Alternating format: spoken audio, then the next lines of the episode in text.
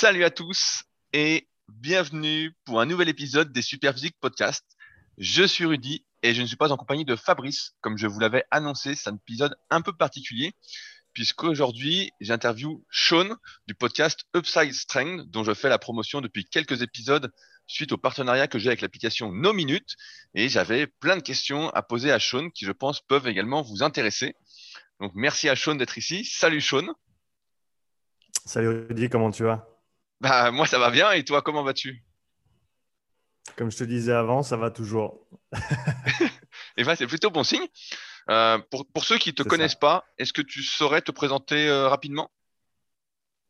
Oui, bien sûr. Alors, je m'appelle Sean Seal, j'ai 31 ans. Euh, J'habite à Nyon, en Suisse, pas loin, de, pas loin de Genève, pas loin de la frontière française. Et euh, je suis coach sportif, préparateur physique. Euh, J'anime un podcast aussi qui s'appelle, comme tu as dit, le podcast Upside Strength. Euh, et donc je, là, je suis. J'ai commencé à coacher quand j'étais au Canada il y a sept ans de ça, à Vancouver, où j'ai rencontré ma femme. j'ai lancé mon coaching là-bas, j'ai bossé un petit peu pour quelques salles, j'ai fait mon truc en indépendant aussi. après, je dirais deux, trois ans, je me suis retrouvé indépendant à temps plein. J'ai fait ça pendant deux ans et ensuite on est revenu en Suisse avec ma femme et notre fils. Ça, c'était en, bah, c'était fin février 2019, donc dans, dans six jours, ça fera exactement deux ans qu'on est revenu en Suisse où j'ai grandi initialement. Et euh, donc, ça m'a pris à peu près une année pour refaire la transition vers le coaching à temps plein. Et donc là, ça fait un an et 22 jours que je coach à temps plein à nouveau, euh, ici en Suisse, donc, et entre présentiel, à distance, et comme je t'ai dit, podcast, YouTube, etc. également. Qu'est-ce que tu faisais avant euh, d'être coach? Avant d'être coach, alors juste avant de, faire la transition, quand j'étais au Canada, je faisais de la peinture en bâtiment. Avant ça, j'avais fait, quand j'étais plus jeune ici en Suisse, euh, en gros, j'avais fait mon service militaire, j'avais fait le service long.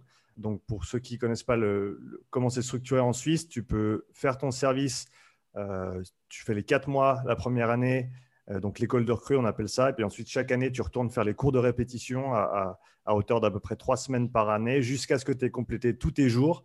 Euh, les jours pour un soldat, c'est 300. Pour un, sergent, il me semble que c'est 400, 400 ou 450. J'étais sergent-major chef, euh, ce qui m'a fait faire 500 jours au total. Euh, les officiers doivent faire 600 jours. Et donc mes 500 jours, j'ai décidé de les faire d'une traite plutôt que de couper. Donc ça m'a fait à peu près un an et demi d'armée. Euh, après quoi, j'en avais un petit peu marre, donc je suis parti en Australie euh, pendant six mois. Et entre, entre tout ça, j'ai fait un petit peu de travail en tuyauterie que j'ai essayé de relancer quand je suis arrivé au Canada. Mais en gros, c'était soit tu fais de la, plomberie euh, résidentielle en ville, soit tu pars en Alberta pour faire du, de la tuyauterie type industriel. C'est ce que je voulais faire à la base, mais avec le bébé qui est arrivé, ben, j'ai décidé de ne pas partir de la maison plusieurs mois de suite. Et donc, j'ai cherché un petit boulot en ville. Je me suis retrouvé à faire de la peinture en bâtiment. Et puis, jusqu'à ce que, euh, jusqu'à ce que j'arrive au point où je, faisais de la compète en altéro, euh, j'étudiais énormément à côté, juste pour moi, hein, par curiosité. Je n'étais pas coach à ce moment-là. Je lisais des bouquins. Je me rappelle lire euh, Science and Practice of Strength Training de Zatsierski. Euh, dans le bus en allant au boulot pour peindre mes maisons. Et puis euh, tous les jours sur mes échelles, c'était podcast après podcast après podcast. Et un jour, ma femme m'a dit euh, Écoute, il faut que, faut que quelqu'un commence à te payer pour tout ce travail que tu es en train de faire. J'ai dit Ouais, c'est pas bête. Et donc, j'ai arrêté, de, j'ai arrêté de peindre des maisons. Et j'ai acheté un bouquin et j'ai challengé l'examen deux mois plus tard. Et donc, j'ai commencé à coacher comme ça. Tu avais un passé sportif? Parce que là, tu parles d'haltérophilie. Tu faisais de la musculation mmh. depuis un petit moment ou tu faisais d'autres sports avant? Ouais, alors j'ai commencé jeune, j'ai fait, fait pas mal de sports différents, j'ai fait du foot notamment euh, étant assez jeune, j'ai fait un petit peu d'arts martiaux, euh, quand j'étais ado j'ai fait du judo, j'ai fait un peu de karaté, j'ai fait un an de kung fu aussi, et vers les 17 ans, euh, vers mes 17 ans j'ai trouvé le rugby, mon frère avait commencé le rugby un ou deux ans auparavant, et donc on a un club ici à Nyon qui s'appelle le Nyon Rugby Club, et donc j'ai rejoint mon frangin et le club, ça m'a tout de suite plu. J'avais, j'avais des cannes déjà, donc euh, ça, ça, marchait assez bien. Et donc j'ai joué, euh, j'ai joué au rugby pendant de 17 à 23. Donc j'ai fait 6 ans de rugby. Euh, j'étais sélectionné en équipe suisse junior U20, U21. Rien à voir avec le niveau de la France, hein, je juste le préciser. Ce n'est pas comme si j'avais été sélectionné en équipe de France junior. le, niveau n'est pas du tout le même. mais écoute, c'était cool. On est parti en République tchèque pour les championnats d'Europe deux années de suite. Donc ça, c'était une chouette expérience avec les jeunes. Et ensuite, en senior, j'ai eu une sélection en équipe nationale. Mais encore une fois, là, je n'ai pas joué, j'étais juste sélectionné. Euh, après ça, je suis parti au Canada, donc j'ai continué à jouer au rugby là-bas, mais étant donné que je faisais mes études, euh, donc j'avais fait euh, j'avais repris le cours de pré-apprentissage en tuyauterie là-bas à Vancouver, et j'avais pas envie de me blesser parce que ça aurait, ça aurait pu mettre en, en péril mon, mon visa d'étudiant. Donc j'ai décidé de me réorienter. J'avais découvert le CrossFit un an avant ça. Et ça m'interpellait énormément, donc je me suis lancé dedans. J'ai fait quelques cours avec une coach euh, à, Vancouver, donc. Et ensuite, j'avais pas nécessairement envie de faire de la compète ou de suivre des classes, donc je me suis acheté du matos et j'ai fait mon, mon, petit bout de chemin tout seul à la maison, euh, devant, le, devant la maison euh, à Vancouver. J'avais ma petite barre de traction, ma barre d'altéro, etc. Et encore une fois, j'avais jamais eu l'envie de, de, faire de la compète en CrossFit. Par contre, l'altéro m'a vachement parlé. Et donc, je suis parti là-dedans. Je me suis suis entraîné, j'ai fait de la compète pendant, pendant à peu près deux ans en altéro, euh, en play. Euh, donc voilà un peu pour mon passé sportif. Quand tu faisais du rugby, est-ce que tu faisais de la musculation en même temps ou pas du tout? Oui, mais c'était super archaïque. C'était pas du tout euh, recherché et, bien informé. Je me rappelle, je me rappelle être à la salle de muscu. J'allais à la salle avant, avant les entraînements parce que j'avais un peu de temps. J'étais jeune. C'était les, les, bons vieux jours. Euh, et je me rappelle faire du développé couché euh, alter. Et, je pensais être trois fois mieux que ceux qui faisaient du développé couché à la barre guidée, euh, parce que j'avais lu quelque part que c'était. donc c'était, je, je me rappelle jamais avoir fait un entraînement jambes. Donc j'ai jamais, je me suis, j'ai jamais fait de renforcement du bas du corps. En y repensant maintenant, déjà j'avais la vitesse, donc je me dis que si j'avais bien bossé, je pense qu'il y aurait pu pousser les choses un petit peu plus loin. Mais donc c'était très très minimal ce que je faisais. Euh, ah, puis peut-être pour compléter encore mon, passé sportif, après l'altéro, j'ai eu deux ans de battement où j'ai fait juste un peu de, de renfo. Euh, je me maintenais bien pendant que je coachais. Et après, pendant un an, j'ai vraiment attaqué fort sur le, sur le rameur, sur l'ergomètre. Et euh, j'ai fait une ou deux compètes aussi indoor, donc pas sur l'eau. J'ai jamais fait d'aviron sur l'eau. Mais par contre, j'ai passé beaucoup de temps sur la machine et ça, ça m'a bien plu aussi. donc j'ai fait une compète au Canada, j'en ai fait une ici en Suisse en revenant également et c'est quelque chose que je, je prévois de, on va dire d'aller chercher encore. J'ai n'ai pas, pas fini avec la machine. J'ai encore deux trois, deux, trois temps à, pousser. Donc, euh, c'est mon objectif dans les, dans les deux, trois prochaines années. Tu es un mec motivé parce que le, rameur, nous, on a organisé pas mal de compétitions avec Superphysique pendant quelques années, justement, avec euh, une épreuve sur le rameur. Et à chaque fois, bah, pour tout le monde, c'était un, peu, un, peu la mort. L'entraînement, en tout cas, du rameur, l'épreuve aussi. On faisait un 500 mètres à fond euh, sur la finale. Toi, tu faisais des compétitions sur quoi? Sur, C'était mhm. le 2000 ou tu faisais le 500 aussi? Ouais, donc la, la, grande, grande majorité des compétitions en ergomètre, elles sont sur 2000. C'est vraiment la distance euh, phare ou clé, si on veut, sur, le, sur la machine. Après, si tu vas dans des compétitions un peu plus développées, notamment euh, en Angleterre, je sais qu'ils ont des compétitions qui sont beaucoup plus grosses, des grosses, grosses communautés de, de gars qui s'entraînent sur l'ergo. Et, et, là, ils vont faire le 2000 encore comme distance phare, mais tu vas aussi avoir des, des distances complémentaires. Tu auras le, notamment, par exemple, un 500 en, général euh, qualifié comme un sprint. Et puis après, tu auras soit un 5000, soit un 10 000, suivant les compètes. Tu as, plusieurs options. Tu as aussi des, des, courses en tandem et par équipe aussi. C'est assez complet comme monde, en fait. Quand tu creuses un petit peu, il y a une grosse communauté derrière et, et, plein de choses chouettes à, aller chercher en termes de performance. Mais ouais, moi, j'ai que fait de la compète sur le 2000. Et, ça donnait quoi tes, temps à titre indicatif? Parce que pareil, bah, là, on se connaît pas trop, mais j'ai fait euh, l'année dernière les championnats du monde de rameur, en fait, sur 500 euh, mètres. Ouais. Donc, mhm. euh, tu faisais quoi sur 2000 T'avais un super cardio pour tenir euh, un 6 minutes quelque chose? Écoute, j'étais pas trop mal. J'ai fait 6,21.7. Ah ouais, ah bah super, euh, à, ma, à, ma, compète au Canada. Et après, je suis on est revenu. Ça, c'était début février 2019. Et donc, on est revenu en Suisse. Et droit derrière, le, donc on est arrivé en Suisse, je crois que c'était le 27 ou le 28 février 2019. Et le 10 mars, ici en Suisse, il y avait les championnats romans. Donc, le, la région dans laquelle je me trouve. Et j'ai fait ça aussi, mais bon, j'avais le jet lag, etc. Je crois que j'ai fait 6,24. Euh, donc, ouais, ça, c'était mon meilleur temps sur 2000. Et puis, pour donner un petit peu d'idées sur le 500. Je crois que j'ai fait une 23 ou une 22, je ne sais plus. Euh, et sur 5000, j'ai fait juste au-dessus de 17 minutes, je crois 17,07 ou quelque chose comme ça. Ce qui fait à ah peu près un, un 42,5, un 43, je crois, en split.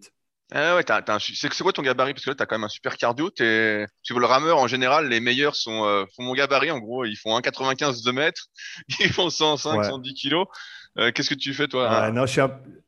je suis, un... peu plus léger que ça. Je crois que euh, au moment où j'ai fait ces temps-là, je devais être autour des 80, allez, 86, 87 kilos et je fais 1m83. Donc, je ne suis, suis pas très, très grand non plus. Ok, ouais, mais t'es quand, même une, quand même une sacrée masse, quoi. c'est pour ça que tu tires quand même pas mal. Ouais, ouais. C'est ça, c'est ça. Eh ouais, bah super intéressant. Et donc, là, tu parlais euh, juste avant du fait que euh, bah, tu te formais par rapport à toi-même sur la, prépa mhm. physique, la muscu, etc. Comment ça se passe mhm. pour euh, mhm. devenir coach au Canada? Parce qu'en France, bah, comme tu le sais, bah, c'est le BPGEPS, en gros, pour résumer. Et euh, est-ce qu'aux États-Unis, il y a un diplôme phare ou il y en a plein et euh, tu choisis celui que tu veux? Comment c'est réglementé en fait? Qu'est-ce qu'on fait? Alors, c'est pas réglementé, euh, ni au Canada ni aux États-Unis. Tout ce qu'il faut, c'est en gros, enfin, à mon avis, le, le minimum qu'il faille, c'est un diplôme qui, ou un certificat qui soit reconnu par les entreprises d'assurance pour pouvoir coacher de, de, manière sûre et être légalement couvert, etc à mon avis, c'est le, strict minimum qu'il faut. Et donc, quand, je me suis lancé là-dedans, j'ai fait un petit peu de recherche et il y avait toutes les associations, euh, la NSCA, euh, Pro, il y, en avait, plusieurs autres aussi à choix. Et en gros, j'ai essayé de trouver celle qui était la plus reconnue de manière générale. Euh, il se trouvait que c'était la NSCA qui avait la, meilleure réputation de manière internationale de, des recherches et des conversations que j'ai eues. Et donc, je, suis parti là-dedans. J'ai fait le certificat qui s'appelle le CPT, qui est le Certified Personal Trainer.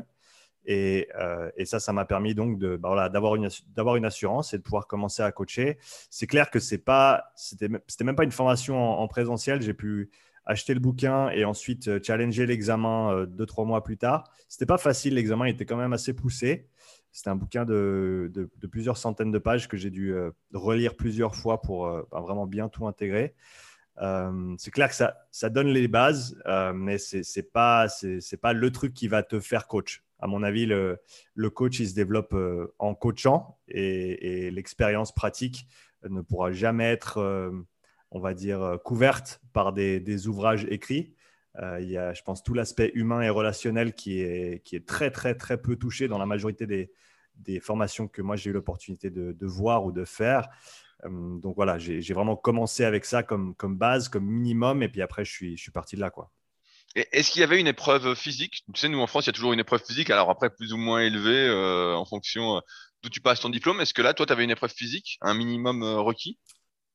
Non, il n'y a, aucune épreuve physique, c'était vraiment juste théorique. Et en gros, comme je t'ai dit, la NSCA, c'est basé aux États-Unis. Et donc, pour passer l'examen, j'ai dû aller dans un centre de test agréé euh, à Vancouver où en gros, tu arrives, tu montres euh, ton passeport, patte blanche, tu donnes ton sac, tu vides tes poches et puis il te, il te file un petit, euh, une, petite boîte avec un ordinateur, tu t'assieds, tu fais ton test. c'est limite s'il n'y a pas quelqu'un qui regarde par-dessus ton épaule pour s'assurer que tu n'es pas en train de tricher. Et puis euh, ensuite, ben, eux, ils envoient les tests directement, enfin les résultats directement euh, à, l'association. Et puis et c'est comme ça que tu passes ton test. Maintenant, il n'y a, y a, pas d'épreuve, physique. Est-ce que, comme beaucoup, quand euh, tu as passé ton diplôme entre guillemets de coach, tu avais l'envie de coacher des clubs de haut niveau, des athlètes de haut niveau, ou tu savais déjà à quoi t'attendre en allant sur le marché du coaching? Écoute, au début, j'ai commencé avec des, amis, avec des connaissances et des amis, et ça, me plaisait beaucoup. Je ne crois pas que j'avais de, de rêves ou de grandes aspirations en, termes de, coacher des athlètes de haut niveau. Je pense que le, processus de coaching en lui-même m'a toujours attiré. Et, donc, c'est, là-dessus que je suis vraiment parti au, au début. Je n'avais pas vraiment de population cible. Et comme je t'ai dit, j'ai bossé dans deux, trois fitness à Vancouver. Donc, c'était monsieur et madame tout le monde, certains avec des objectifs un peu plus performance, d'autres avec euh, des, objectifs santé. Donc j'ai vraiment travaillé avec un petit peu tout euh, au début et, je pense que c'était une très très bonne expérience, notamment euh, savoir coacher monsieur et madame tout le monde, c'est très intéressant. Et, je pense qu'il y a le, côté motivation qui est toujours, enfin pas toujours, mais qui, peut être un challenge pour certains. Et donc de, trouver des moyens de coacher qui font que les gens euh, veuillent continuer à s'entraîner et, et, voient ça comme un investissement sur le long terme et pas juste un, quick fix sur un ou deux mois.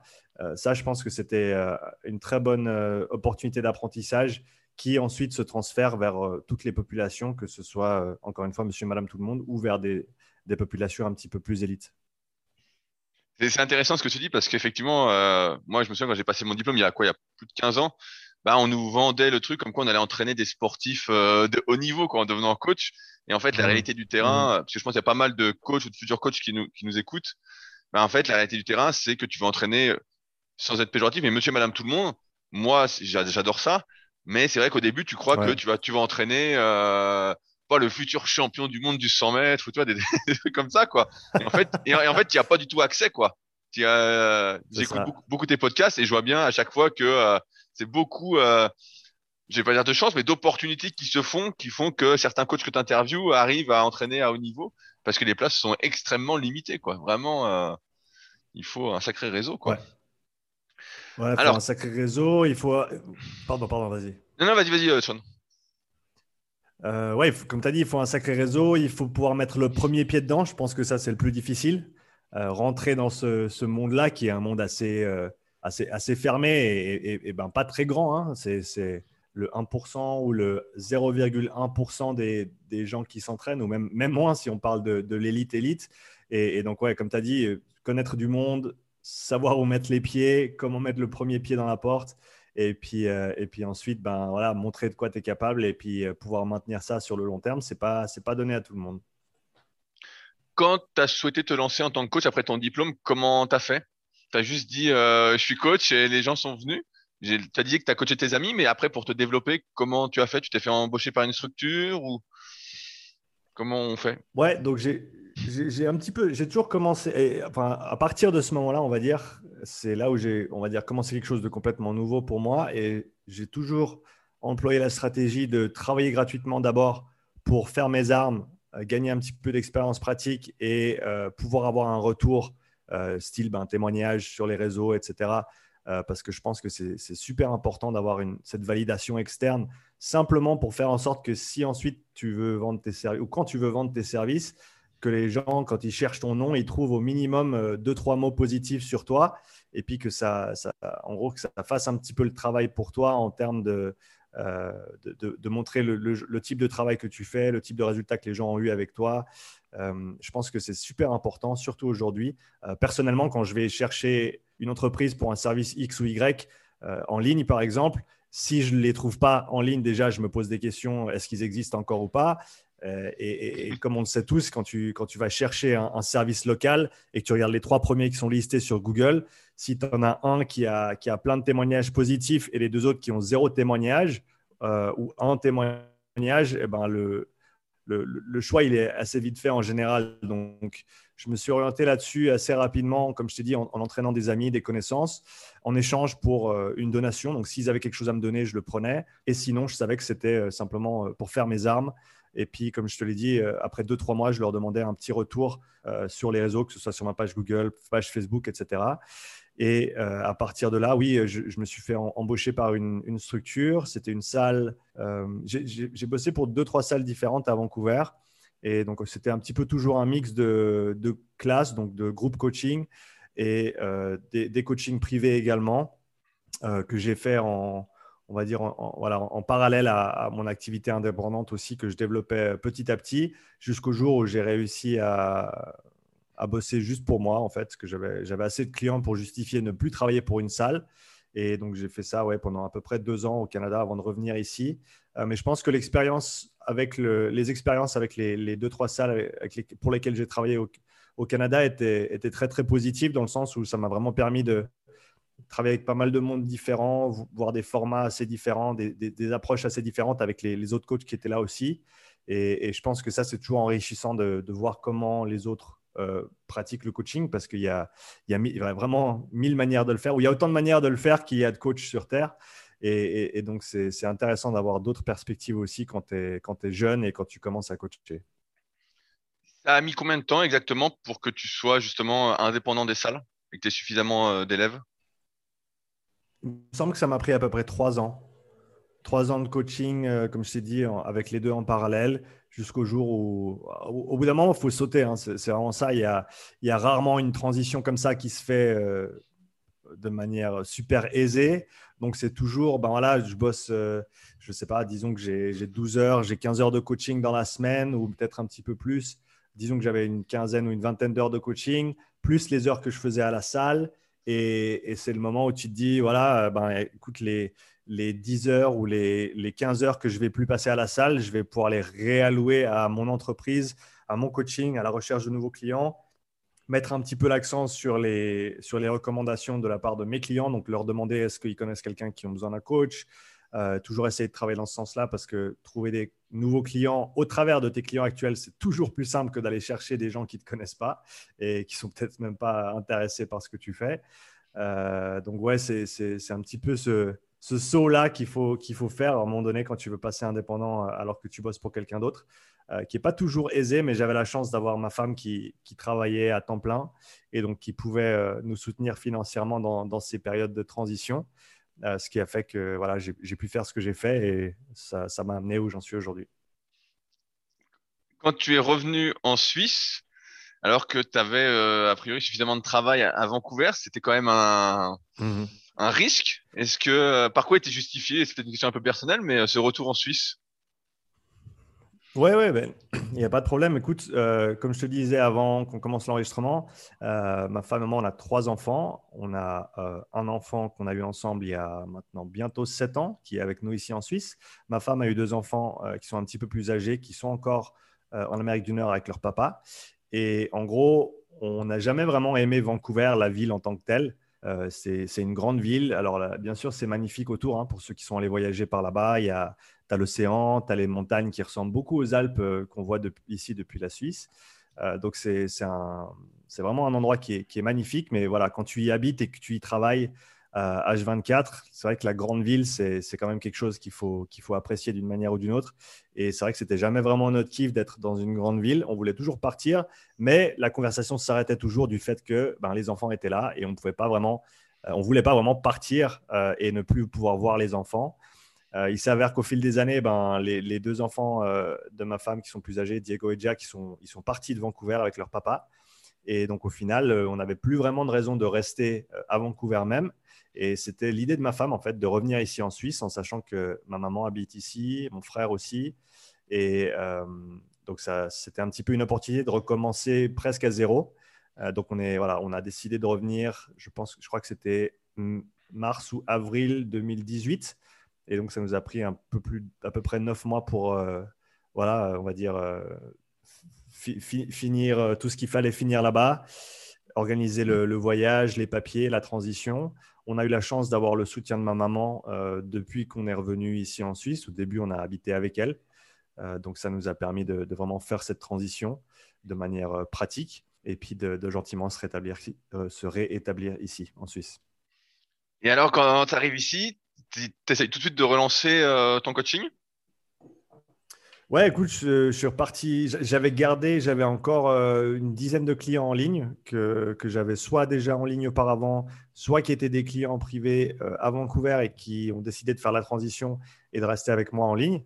D'autres qui voulaient continuer en coaching privé, je les ai, j'ai pu les, on va dire, les, passer à d'autres coachs avec qui je travaillais aussi à Vancouver. Euh, donc l'idée, c'était pas de, voilà, de, lâcher personne, de faire en sorte qu'il y ait une continuité. Et ben, bien sûr, il fallait que ce soit en ligne avec ce que les, différents clients avec qui je travaillais euh, voulaient. Et donc, c'était soit ils continuaient avec un, autre coach, soit ils continuaient avec moi à distance.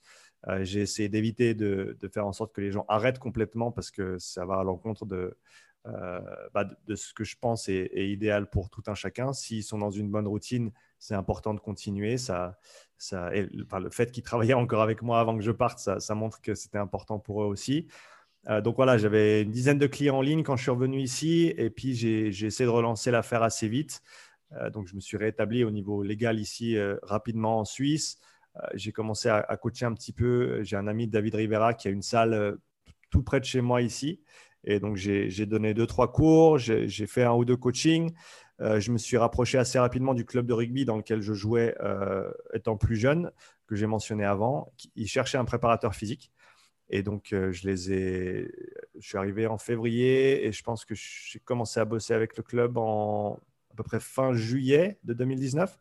Donc, j'ai fait toute la pré-saison avec le club et j'ai continué à les accompagner. Je les accompagne toujours d'ailleurs, même si à l'heure actuelle, c'est un peu compliqué avec euh, ces histoires de Covid. On n'a pas le droit de jouer, donc euh, il ne se passe rien depuis un petit moment, malheureusement.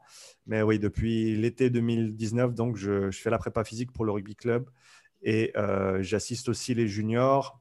Et depuis un an, un an et demi maintenant, j'assiste aussi, je, fais la, préparation physique et la planification euh, pour l'Académie euh, nationale suisse de rugby, donc les jeunes de 15 à 18 euh, ans. donc ça, s'est relancé gentiment. C'est vrai que les coachings privés, ben, ils ont pris du, temps à se relancer parce que faut, se remettre en place, etc. donc j'ai voilà, vraiment essayé de relancer le tout le plus rapidement possible, mais j'ai bossé à côté pendant pendant huit mois, neuf mois. Euh, j'avais un emploi à temps presque, presque plein. J'avais un emploi à 80%, en plus de la prépa physique avec le club, en plus des quelques coachings que j'avais. Donc, c'était une année 2019 qui était très, très chargée pour moi au niveau, euh, ben, niveau travail, niveau physique. Euh, j'en ai, ai, fait un petit peu trop d'ailleurs, enfin, dans le sens où mon boulot c'était logistique sur un quai de chargement dans un des magasins locaux et donc ça commençait à 6 heures du mat, puis je finissais à 2-3 heures de l'après-midi. Ensuite, j'avais des coachings. Ensuite, j'avais le rugby le soir et je finissais en général vers 10 heures. Donc, ça faisait des très, très grosses journées et je me suis un petit peu creusé une tombe pendant, euh, pendant ces neuf mois. J'en ressors gentiment maintenant, mais ça, ça, a pris un petit peu de temps pour remettre les pendules à l'heure. Mais c'est vrai que au niveau équilibre euh, travail euh, et, vie personnelle, on va dire maintien de soi, c'était c'était pas la meilleure année de ma vie, mais c'était c'était nécessaire, on va dire, pour faire la transition, étant donné que ma femme ne travaille pas ou ne travaillait pas à ce moment-là. Euh, mon fils venait de commencer l'école. Il a eu des, soucis au début en école publique. Donc, on a pris la décision, euh, pas facile, mais de le mettre en école privée, ce qui nous a coûté un bras et demi.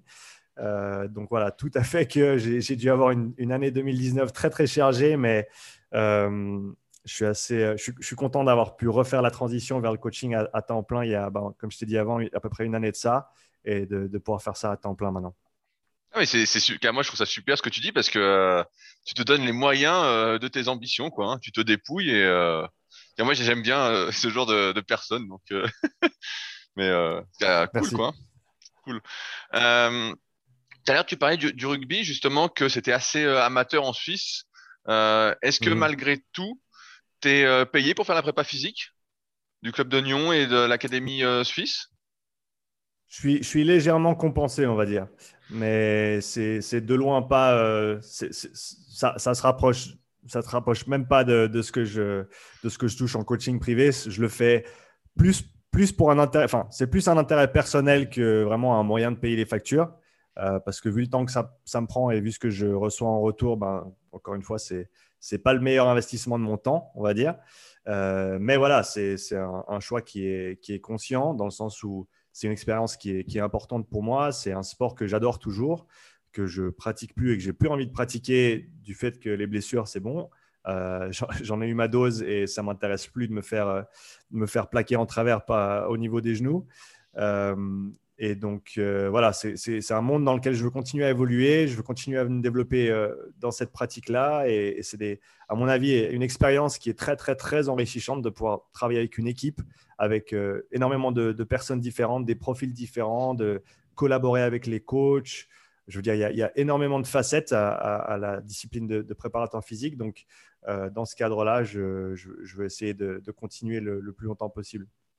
Comme c'est amateur, il y a combien d'entraînements de prépa physique exactement euh, par semaine? Est-ce que tu as des créneaux? Ou est-ce que comme c'est amateur, bah, ils font peut-être une séance de leur côté où tu dois être là ou Comment ça se passe? Mhm. Ouais, donc pour donner un peu de contexte, le niveau dans lequel on, évolue ici en Suisse en, première, euh, en première division, elle est l'équivalente, c'est entre Honneur et Fédéral 3 euh, pour les, les, Français qui nous écoutent et qui connaissent un petit peu les, les, différentes catégories de rugby. Donc ça fait, si je ne me trompe pas, là, à peu près la sixième, entre la sixième et la septième euh, division en, France. si on veut parler comme ça, maintenant qu'ils ont rajouté la nationale, donc ça fait top 14, Pro D2, nationale, fédérale 1, 2, 3. Et on se trouve, nous, entre la fédérale 3 et Honneur, qui est juste en dessous. Euh, les, très grands, les très grands matchs de, de championnat, en demi-finale, finale, on voit peut-être des choses qui se rapprochent un peu de la Fédérale 3 en termes de, niveau de jeu. Euh, on s'entraîne deux fois par semaine, le mardi et le jeudi soir, à hauteur de euh, entre une heure et demie et deux heures de temps. donc moi, j'ai la majorité du temps pour travailler avec les gars en pré-saison. donc j'ai en général ça, dépend de la, quelle partie de la pré-saison, mais j'ai la majorité, j'ai en tout cas une heure par entraînement, donc j'ai deux heures par semaine pour la prépa physique en, pré-saison.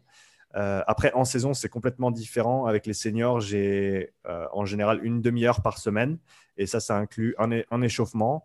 Donc, en gros, je prends la séance du jeudi, euh, je fais l'échauffement, quinzaine de minutes, et ensuite, je fais un petit rappel de vitesse parce qu'à mon avis, s'il y a une chose qu'il faut garder en saison en termes de prépa physique dédiée, c'est la vitesse pour des histoires de, prévention de blessures euh, de manière, euh, de manière principale. Euh, donc voilà, c'est ce que je fais en saison. Donc beaucoup moins de temps en saison. Et il y a quelques gars avec qui je travaille en, en, direct ou à distance, mais je leur fais leur programmation en, en plus de ce qu'on fait au rugby, en sachant qu'on n'a pas accès à, à, des salles de, de, de muscu avec le club ou en tout cas pas à des heures qui nous permettent de, faire ça avec les seniors. Euh, donc on, voilà, on fait tout sur le terrain et puis ensuite pour ceux qui veulent en faire un petit peu plus, eh ben, on, travaille en, on travaille en direct. Ok, ouais, donc ça, bah, ça m'étonne pas. Euh, ça ressemble euh, à ce que mm. j'imaginais. C'est que c'est aussi ça le, le, problème du préparateur physique, c'est que souvent il faut faire beaucoup de compromis pour mm. arriver à faire quelque chose, on va dire, de correct, quoi. Alors que pareil quand pour revenir à ce qu'on disait tout à l'heure, c'est quand tu as ton diplôme, etc. Toi, tu aimerais pouvoir faire euh, tout ce que tu veux, avoir tout le matériel que tu veux. Euh, pour, mais vraiment, pour pouvoir faire comme, euh, bah, comme dans les documentaires que tu vois, etc. Moi, j'avais entraîné au foot américain il y a, ouais, il, y a, il, y a, il y a 10 ans. Mais pareil, donc il m'avait mhm. demandé de les entraîner en prépa physique, etc. Et j'avais dit, est-ce que il y a un budget pour acheter un peu de matériel, tu sais, mais des trucs, des, des conneries, quoi, je voulais, hein. Des plots, des trucs comme ça, quoi. Et il n'y avait pas de budget, en fait. Il y avait zéro, quoi. il n'y avait même pas de quoi acheter des plots, quoi. C'est ça. C'est ça. Donc, euh, c'était euh, assez drôle. Euh, et de ce que je comprends, tu as été assez occupé quand tu es revenu en Suisse.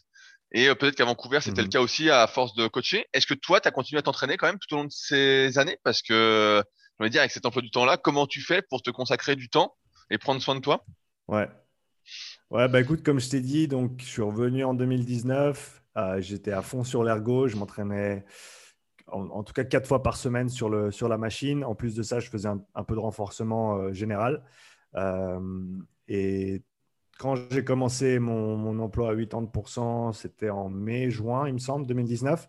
Ben là, du coup, c'était vraiment un gros changement en termes de rythme de vie et de charge de travail qui était d'ailleurs trop en, regardant maintenant avec la perspective. Et, donc, je me, suis, je me suis blessé au dos et j'ai traîné ça pendant, ben, pendant très très longtemps, pendant plus d'un an. Euh, ce qui fait que ça, ça, a vraiment, on va dire, ça, ça a mis un peu le bâton dans les roues en termes d'entraînement personnel. Euh, donc, entre tout le travail que je devais faire, euh, encore une fois, hein, pour payer les factures et, pour essayer de redévelopper mon activité indépendante ici, euh, et en plus, la blessure au dos qui, qui était vraiment pas facile à gérer.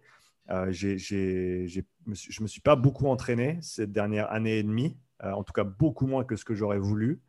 là, ça fait maintenant depuis le début de l'année que, ça va déjà beaucoup mieux. J'ai commencé à travailler avec un coach qui, est, pas loin, qui est à Genève, qui s'appelle Kevin Ferreira, qui est très très bon dans tout ce qui est, euh, notamment hein, entre autres dans tout ce qui est travail de, mobilité, euh, FRC, Ken Stretch pour ceux qui connaissent, qui m'a beaucoup aidé avec mon, avec mon dos ces, ces quelques dernières semaines. Donc là, je, je, me, je, me, rentraîne de plus en plus, mais c'est vrai que c'était un, une période de battement qui était très très longue, trop longue à mon goût. mais encore une fois, entre les contraintes du travail, la blessure au dos, le manque de sommeil qui, pour moi, est, ça, ça, me tue à chaque fois quand je dors pas assez. Et voilà, quand j'ai pas dormi assez pendant euh, huit mois de suite, euh, ben ça, laisse quelques séquelles. Donc, ça m'a pris ouais, à peu près un an et demi pour, euh, pour revenir à un état de, de non-douleur au dos, on va dire, pour, dire, pour parler simplement. donc là je, me sens, là, je me sens bien, là, ça va mieux. Mais voilà, je fais toujours mes exos chaque jour, à peu près une demi-heure de travail sur le, sur le dos. Et puis ensuite, là, je commence à m'entraîner. Je... Pas encore le rameur parce que c'est vrai que au niveau de la position et, des tensions que ça génère, euh, il faut que je me renforce un petit peu plus avant de recommencer à tirer la machine. Euh, par contre, je vais sur le vélo euh, là, 3-4 fois par semaine et je recommence gentiment à, me remettre en forme. donc, je vais, je vais y aller super progressivement en sachant que ça fait un an et demi que je me suis vraiment blessé et que je n'ai pas fait grand-chose. donc, je sais que ça va reprendre plus que deux semaines pour me remettre dans l'état dans lequel je veux être. Et donc, c'est un, gros challenge pour moi à l'heure actuelle d'être assez patient parce que je suis le premier à, sauter droit dans le dur euh, parce que j'aime ça. Donc voilà, c'est vraiment un apprentissage en patience, euh, autant euh, en parallèle d'être un apprentissage de, voilà, de, de réathlétisation, on va dire, de remise à niveau. Donc je, je, prends mon mal en patience. Le rameur, il est dans le bureau, je le regarde là, je le regarde tous les jours, mais pour l'instant, je ne le touche pas. Et je sais que dans j'espère, en quelques semaines, ce sera l'heure de se remettre dessus et de, recommencer à, gentiment bouger. Euh, et j'espère d'ici euh, d'ici quelques mois être de nouveau en, pleine forme. quoi. Qu'est-ce que tu as eu exactement au dos Écoute, c'était vraiment de, de, l'usure en fait et un, manque de mouvement qui a, qui a, simplement fait que ça, ça, ça, se bloquait un petit peu tout le temps. Quoi. Et donc avec, avec ce que j'ai fait comme travail ces, ces quelques dernières semaines avec Kevin, c'est vraiment du travail de mobilisation et de, mouvement. On va dire, j'avais, une incapacité complète de fléchir euh, la, partie lombaire. Euh, donc j'étais tout le temps, j'étais littéralement coincé en extension. Et il y avait simplement, même si je faisais, euh, pense à un Jefferson curl par exemple, j'avais toujours un petit creux dans le bas du dos, tellement, tellement j'étais coincé. et donc, c'était vraiment ça, en fait. C'était trop de tension, pas assez de mouvement. Et je n'ai pas j'ai pas assez bien pris soin de moi pendant tout ce temps-là. Euh, et encore une fois, au début, c'était vraiment plus par. Euh, enfin, j'avais, j'avais pas vraiment le choix en termes de, la, charge de travail à assumer du fait que, comme j'ai dit avant, il y avait des factures à payer et j'étais le seul qui, qui gagnait de l'argent.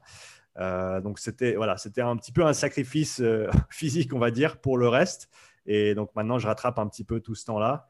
Euh, ça, avance et, c'est encourageant parce que vraiment le travail que je fais avec Kevin, il est, il est vraiment assez incroyable et, et, chaque jour, je sens que j'avance un petit peu plus. Mais c'est vrai que, comme je l'ai dit avant, ça, ça, a pris un an et demi pour creuser mon trou. Ça va prendre un peu plus de deux semaines pour en sortir. Euh, tout au long de ces années, tu parlais que la formation euh, NSCA, c'était pas. Euh, mm-hmm. C'était juste un préambule. Comment tu as fait pour continuer à te former, euh, à améliorer tes connaissances? Ouais, ouais, c'est. Encore une fois, je ne crache pas sur la formation. Je pense que c'était une très bonne formation de base pour commencer, pour vraiment avoir le, le, cadre général. Ensuite, ce qui m'a beaucoup apporté, c'est non seulement faire des séminaires, euh, mais j'ai toujours essayé de, de suivre d'assez près les, les, coachs qui me, avec qui j'arrivais à, raisonner. Euh, j'étais très intéressé dans, au, début, très influencé par tout ce qu'a fait euh, James Fitzgerald, qui a, qui a fondé OPEX Fitness, enfin, qui s'appelle maintenant OPEX Fitness. À l'époque, c'était OPT. Euh, pour ceux qui ne connaissent pas, James, il a gagné les premiers CrossFit Games en 2007. Et maintenant, il a une entreprise de, de coaching où il coach des coachs, en fait, une, une, formation pour les coachs. Et donc, assez tôt, j'ai commencé à suivre son travail. Euh, Max Elhaj, qui bossait avec lui à l'époque, qui a maintenant fondé euh, Training Think Tank, aussi encore dans le coaching euh, côté CrossFit, qui lui coach Noah Olsen et Travis Mayer, pour ceux qui suivent un petit peu le circuit. ces deux coachs-là m'ont influencé assez tôt. Il y a aussi Wenham Flat, qui est Rugby Strength Coach sur Instagram, que j'ai suivi assez, assez tôt et qui a toujours partagé des informations très pertinentes. Euh, Pat Davidson, qui a été une grande influence pour moi aussi. J'ai eu l'opportunité d'organiser et de, faire son séminaire à Vancouver euh, juste avant de revenir en Suisse. Ça, c'était une super expérience aussi. Donc, j'ai continué à me former autant au travers de, séminaires en présentiel, autant au travers de contenus que j'ai pu trouver en ligne, que ce soit vidéo, que ce soit les différents réseaux sociaux des coachs que j'ai mentionnés et bien d'autres, bien sûr. Euh, il y, a énormément de gens que j'ai suivis ou que je suis de manière générale et de qui j'essaye d'apprendre. Euh, donc pour moi, c'était vraiment un processus euh, assez, je ne vais pas dire autodidacte, parce qu'encore une fois, j'ai pris des formations un petit peu plus cadrées, mais euh, j'ai toujours pris des notes, j'ai toujours essayé de, prendre un petit peu de temps pour réfléchir, réfléchir sur les choses que j'apprends que ou que j'entends. plus récemment, avec cette, dernière année, avec le podcast notamment, que j'ai lancé, lancé fin 2019. Donc, ça fait voilà, un peu plus d'un an que j'ai le podcast. Et, à mon avis, c'est l'année où j'ai le plus progressé, à mon avis. entre le podcast et une plateforme pour les coachs qui s'appelle Strength Coach Network, qui a été créée par euh, Keir Flat, que j'ai mentionné avant. Euh, qui est euh, en gros une plateforme éducationnelle où il y a des, je crois, entre 200 et 300 heures de webinaires qui sont présentés par tous les meilleurs préparateurs physiques euh, dans, dans, les, dans les plus hautes sphères du coaching, que ce soit aux États-Unis, en Angleterre ou, ou dans d'autres pays, dans plein plein de sports différents. Ça, ça m'a énormément aidé quand j'ai commencé à faire la prépa physique avec Nyon, parce que c'est vrai que toutes les ressources qui étaient partagées là-bas, elles étaient impossibles à trouver autre part, en tout cas pas en format aussi condensé et aussi euh, appliqué et concret que, tu peux trouver là-bas. Donc cette plateforme-là a été, je dirais, un, moment, euh, on va dire un, outil euh, extrêmement important dans mon développement en tant que coach et préparateur physique. Et ensuite, comme je t'ai dit juste avant, le podcast, interviewer tous ces coachs qui ont des perspectives différentes, qui ont des approches différentes, qui ont des, parcours différents, des méthodes différentes. Euh, essayer de recouper toutes ces informations euh, dans ma tête par rapport à ce que je, pensais savoir avant euh, et pour, essayer de, voilà, ficeler tout ça et d'avoir un, on va dire un modèle qui est, qui est, cohérent par rapport à tout ce que j'entends et tout ce que les gens font. ça, ça a été, je pense, une, une grande, grande étape pour moi. Et donc, je l'utilise aujourd'hui autant comme moyen de communication autant comme un moyen d'apprentissage pour moi-même. C'est ce que j'avais bien euh, cru comprendre. Est-ce que justement tu as créé le, podcast euh, Upside Strength pour répondre justement à ta soit de connaissance, à ta curiosité? En partie, oui. En partie, c'était la curiosité. En partie, c'était le meilleur moyen pour moi de, communiquer ce que je faisais ou autour de ce que je faisais. Et euh, dans, le process de, de, parler à des gens qui, soit m'intéressent depuis toujours, soit euh, euh, me paraissent intéressants maintenant, soit me sont conseillés par d'autres. Et à, mon avis, euh, maintenant, avec cette expérience d'un peu plus d'un an, je sais que je suis, tout jeune hein, dans le milieu du podcast, contrairement à toi, mais c'est vrai que je me rends compte de plus en plus que c'est au travers de, ces conversations qu'on avance le plus, en fait. soit d'être confronté à des idées avec lesquelles on n'est peut-être pas d'accord ou, avec lesquelles on n'est pas familier, euh, soit essayer de voir comment une perspective euh, d'un autre coach euh, peut avoir sa place dans le, modèle ou dans le puzzle qu'on se fait dans notre propre tête. c'est tout des, choses qui sont extrêmement intéressantes et qui permettent de, vraiment faire avancer autant moi, autant, je, l'espère en tout cas, les, gens qui, me suivent et qui regardent mes podcasts.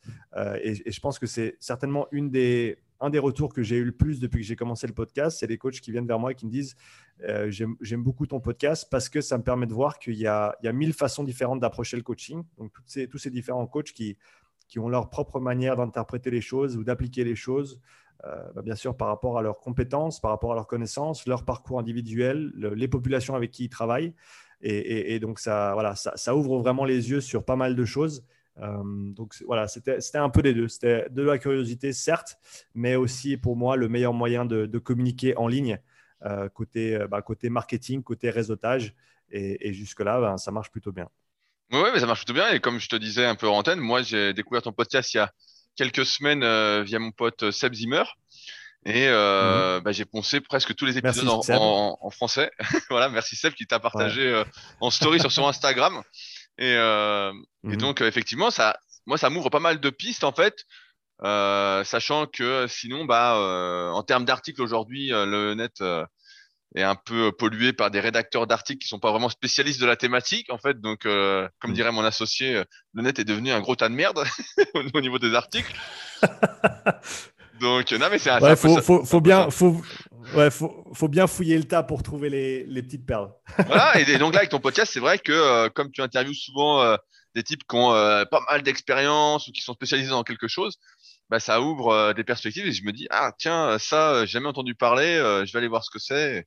Je trouve ça super. Et d'ailleurs, je suis mmh, assez mmh. impressionné. C'est le rythme que tu as de euh, publications, d'interviews, de contenu, sachant que tout à l'heure tu me disais que tu avais euh, travaillé à fond pendant euh, ton lors de ton retour en Suisse, et j'ai l'impression que tu continues à avoir ce rythme effréné. Ouais, ouais, je j'adore ce que je fais. J'ai la chance d'adorer mon métier, et donc je, je, je dirais que j'ai beaucoup évolué en termes d'équilibre travail et vie personnelle. Euh, dans le sens où je, je mets plus, plus facilement de côté le travail pour passer du temps, que ce soit avec ma femme, avec notre fils, euh, surtout en ce moment avec le, Covid. Donc, on n'a pas beaucoup l'opportunité d'aller voir du monde. Donc, passer du temps avec, ma petite famille, c'est super important. mais c'est vrai que le reste du temps, voilà, j'adore ce que je fais, j'adore coacher, j'adore m'entraîner, même si, comme je l'ai dit avant, je n'ai pas pu le faire pendant assez longtemps. Et donc, toutes les opportunités que j'ai pour soit coacher, soit créer du contenu, soit continuer à apprendre, je les prends.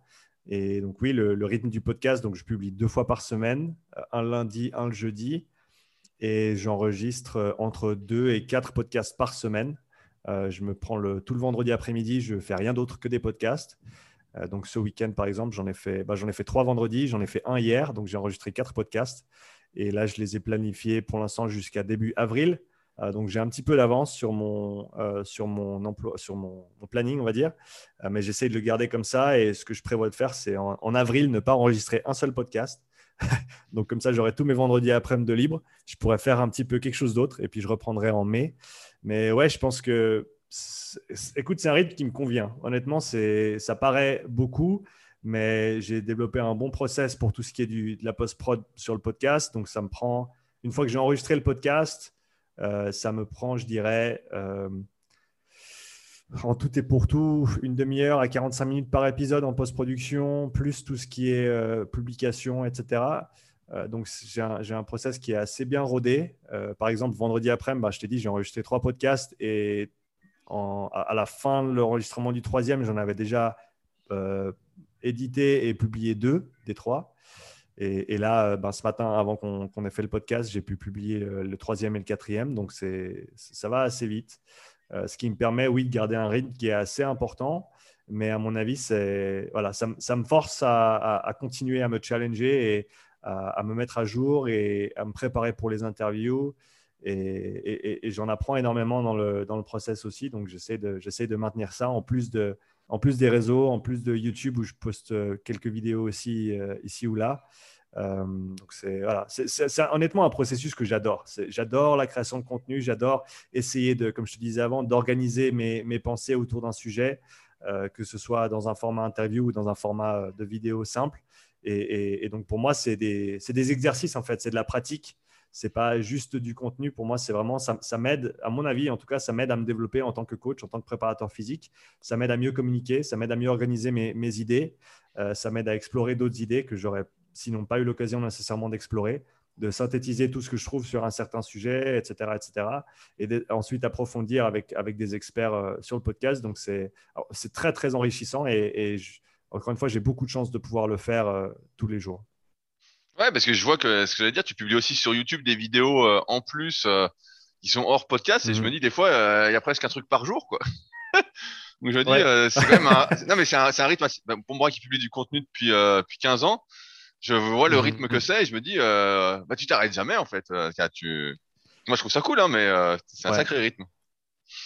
Ouais, et je me mets pas de, je me mets pas de contraintes dans le sens où si un jour je dois baisser de rythme parce que, parce que mon emploi du temps en présentiel ou, ce que je veux faire dans ma vie tous les jours change, ça, j'aurais pas pas peur de le faire non plus. Tu vois, si à un moment donné, il faut que je descende à un podcast par semaine, euh, pour moi, ça c'est, pour moi un podcast par semaine, ce serait, ce serait rien entre guillemets dans le sens où voilà, ça me prendrait 2-3 euh, heures dans ma semaine pour enregistrer et poster le podcast.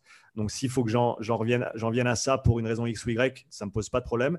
Mais je me dis pendant que j'ai le temps, eh ben, tout le temps que je peux, je, le passe à coacher euh, voilà, mes clients et, et, tout le reste du temps que j'ai dans la journée, soit je me développe au niveau professionnel, euh, soit je crée du contenu parce que, à mon sens, en 2021, on a cette chance d'avoir les réseaux sociaux avec bien sûr tous les, tous les côtés négatifs qu'on peut leur trouver, mais à mon avis, c'est une, opportunité d'échange euh, avec les autres coachs qui est, qui est inégalée. Et donc, j'essaie d'en prendre, euh, dans, de, prendre ça tant que je peux et d'en faire un maximum. Quoi. Alors, moi, j'ai une question on va dire, je sais pas, euh, j'attends une réponse un peu magique. Mais toi qui interviews beaucoup, mais je, sais, mais aujourd'hui, bah, le net, comme tu le sais, c'est la surinformation. Il y a une tonne d'informations, c'est hyper difficile de s'y retrouver. Toi, tu interviews bah, à chaque fois des spécialistes euh, dans leur domaine. Donc j'écoute, j'écoute, j'écoute. Euh, ça fait très longtemps que je coach aussi. Et euh, des fois, j'écoute, j'écoute un, épisode et je me dis putain, mais ça c'est super intéressant, je vais regarder, etc. Et puis à la fin, je me retrouve à en ayant regardé, euh, je sais pas, j'ai une connerie, mais 100 trucs différents, quoi. Et à la fin, comment tu fais toi pour faire euh, ta tambouille ou ta mixture, sachant que tu peux pas tester les 100 trucs, tu peux, t'es obligé de faire des choix. Comment tu t'y retrouves avec cette surinformation que tu produis en plus? Ouais, bah écoute, je, je, me concentre sur les sujets qui me, qui m'intéressent. Euh, c'est vrai que ce, tous les sujets que, j'aborde avec les différents coachs que j'interviewe, c'est pas nécessairement des choses que je vais euh, creuser à fond. C'est peut-être des choses que je connais un petit peu. C'est peut-être des choses que je connais euh, pas mal. Donc euh, peut-être que je vais avoir quelques questions pertinentes à poser dans ce cadre-là. Et mon idée avec le podcast, c'est vraiment toujours essayer de mettre en avant les, connaissances et les compétences et la perspective du, du coach que j'interviewe. Euh, parce que autant je pense que les, connaissances c'est bien, mais la perspective c'est super intéressant. Et, donc je, peut-être qu'au début j'étais un petit peu plus côté technique et euh, après voilà encore avec certains invités, ben on, va vraiment sur le côté technique parce que parce que c'est peut-être nécessaire pour la conversation qu'on essaye d'avoir. Mais pour d'autres coachs, j'essaye de faire en sorte que ce soit voilà, euh, une conversation qui soit assez ouverte, euh, parce que je pense que voilà, le côté humain, il est super intéressant pour moi aussi, autant dans le coaching, autant dans les interviews avec les coachs que j'ai l'opportunité, avec, avec qui j'ai l'opportunité de partager. Euh, donc personnellement, j'ai toujours les, les, quelques sujets qui m'intéressent, euh, soit de manière générale, soit sur le moment, et donc je me focalise sur cela, je creuse là-dessus, et je, voilà, je fais des petits écarts à gauche et à droite pour préparer mes interviews, et peut-être si quelque chose a été dit qui, qui m'interpelle, je, je, vais creuser un petit peu plus. Mais, c'est vrai que moi, je ne vais pas nécessairement euh, rechercher en profondeur tous les sujets qu'on traite sur les podcasts. Alors justement, j'en viens à, ma question. J'ai l'impression extérieurement que tu te spécialises un petit peu dans, euh, je vais appeler ça l'oxygénation musculaire, avec le moxie, mhm. avec euh, la respiration. Mhm. Est-ce que j'ai bien compris?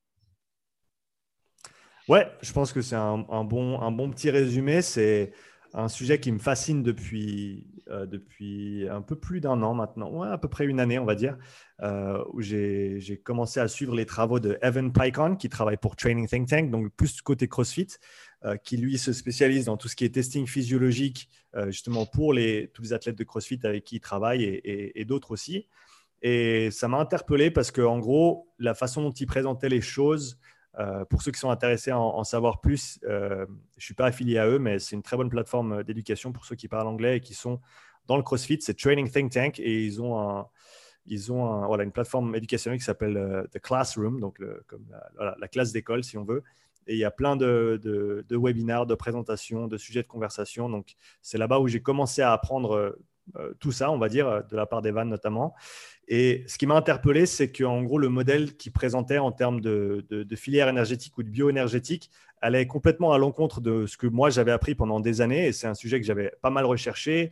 Euh, j'avais voilà, j'avais pas mal étudié la question. J'avais lu le bouquin de George Jameson, euh, Ultimate MMA Conditioning, qui avait toujours été, qui m'avait toujours été recommandé comme la référence en termes de, de conditionnement, voilà, de travail d'endurance ou de cardio, si on veut, et des différentes manière de l'approcher et les différentes filières et leur fonctionnement, etc.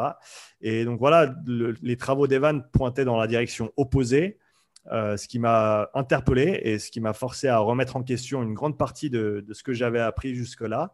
Je me suis plongé dedans, j'ai lu les papiers, euh, j'ai lu la théorie, euh, j'ai regardé ce qui se passait au niveau pratique aussi, et ben, j'ai déterminé que ce que j'avais appris avant, ce n'était pas tout correct et qu'il y avait un besoin de, remise en question de, de ce modèle des, filières énergétiques et de la façon dont on fonctionnait au niveau euh, bioénergétique. Donc je me suis plongé là-dedans et ça fait voilà, ça va faire un, peu moins d'un an, je dirais que que je creuse ce côté-là des choses et c'est encore un on va dire c'est un domaine qui est assez nouveau entre guillemets, c'est une technologie qui est assez assez jeune, hein. ça a 7 ans le Moxie je crois. Et, donc, il y a encore beaucoup de choses à apprendre, il y a encore pas mal d'inconnus.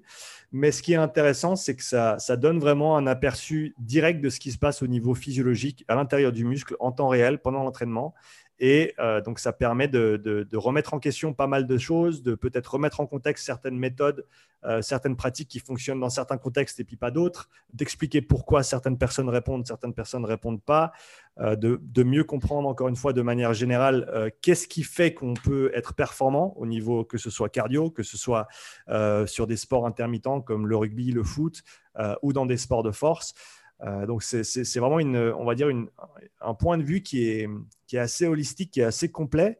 mais encore une fois, il n'y a pas nécessairement toutes les réponses qui sont disponibles. Il y a encore beaucoup de, de, recherches à faire dans le domaine. Et donc, c'est ce que j'essaie de faire avec mon N de 1, si c'est comme ça qu'on dit ça en français, N equals 1. Donc, c'est juste moi et je fais mes petits tests et je fais mes petites expériences pour essayer de mieux comprendre le fonctionnement euh, et, de, je l'espère, pouvoir transférer ça vers mon coaching et de pouvoir aider tout un chacun à, atteindre de meilleures performances au travers de, ce prisme-là, on va dire. Bien sûr, euh, en plus de toutes les autres choses qui sont importantes et que j'ai que appris jusqu'ici, c'est c'est voilà, un sujet qui me fascine et qui me passionne à l'heure actuelle, mais je ne pense pas non plus que ce soit le seul sujet qui soit important ou que tout le monde doive se plonger là-dedans. C'est vraiment mon dada à l'heure actuelle et, voilà, donc j'explore, je, j'en parle, j'en discute, je, pose des questions. Euh, de loin, je ne suis pas un expert, mais, mais j'ai fait un petit bout de chemin et jusqu'ici, c'est super intéressant. Est-ce qu'on peut résumer rapidement euh, ce, que, ce qui est remis en cause par rapport au modèle théorique classique qu'on a tous appris sur euh, les filières énergétiques par euh, Evan mhm. et par rapport à ce que tu as appris? Et en même temps, qu'est-ce que mhm. va permettre en pratique d'améliorer, qu'est-ce qu'on va améliorer en pratique avec le MOXIE finalement? À part avoir les mesures, mhm. qu'est-ce qu'on fait après derrière? Ouais, très bonne, très bonne question. Donc, pour les filières énergétiques, déjà, je vais essayer de, on va dire, donner le modèle populaire de manière la plus juste possible. Euh, si je fais des erreurs, euh, je serais ouais, content pris dans, les, commentaires du podcast. T'inquiète pas, tout le monde, tout le, monde le connaît, je pense, euh, celui-là, tellement il est connu. ouais, ouais d'accord. Donc, théoriquement, on a trois filières. On a la filière phosphocréatine qui, théoriquement, a une, une, capacité de rendu de puissance qui est très, très élevée, mais sur une durée très courte. On parle de 0 à 10 secondes. Euh, certains rajoutent même l'ATP comme, source première euh, qui, est juste. Hein. On, a, une certaine euh, quantité d'ATP qui est disponible, qui va être donc dégradée pour libérer de l'énergie qui, sont, qui sont dans les liens chimiques de la molécule d'ATP. Ça, ça va, on va dire, donner l'énergie pour effectuer la contraction musculaire. Ensuite, en gros, il faut recycler cet ATP pour pouvoir continuer à, produire des contractions musculaires, euh, notamment, hein, pas seulement des contractions musculaires, mais on a besoin d'ATP pour même maintenir la structure de toutes nos cellules, en sachant que ben, quand on parle de, euh, de dépenses euh, métaboliques de base, on va dire sur une journée, même si on reste assis ou couché, eh ben, on va quand même brûler des calories. C'est simplement parce qu'il il faut de l'énergie pour maintenir la structure des cellules, pour maintenir leur fonctionnement.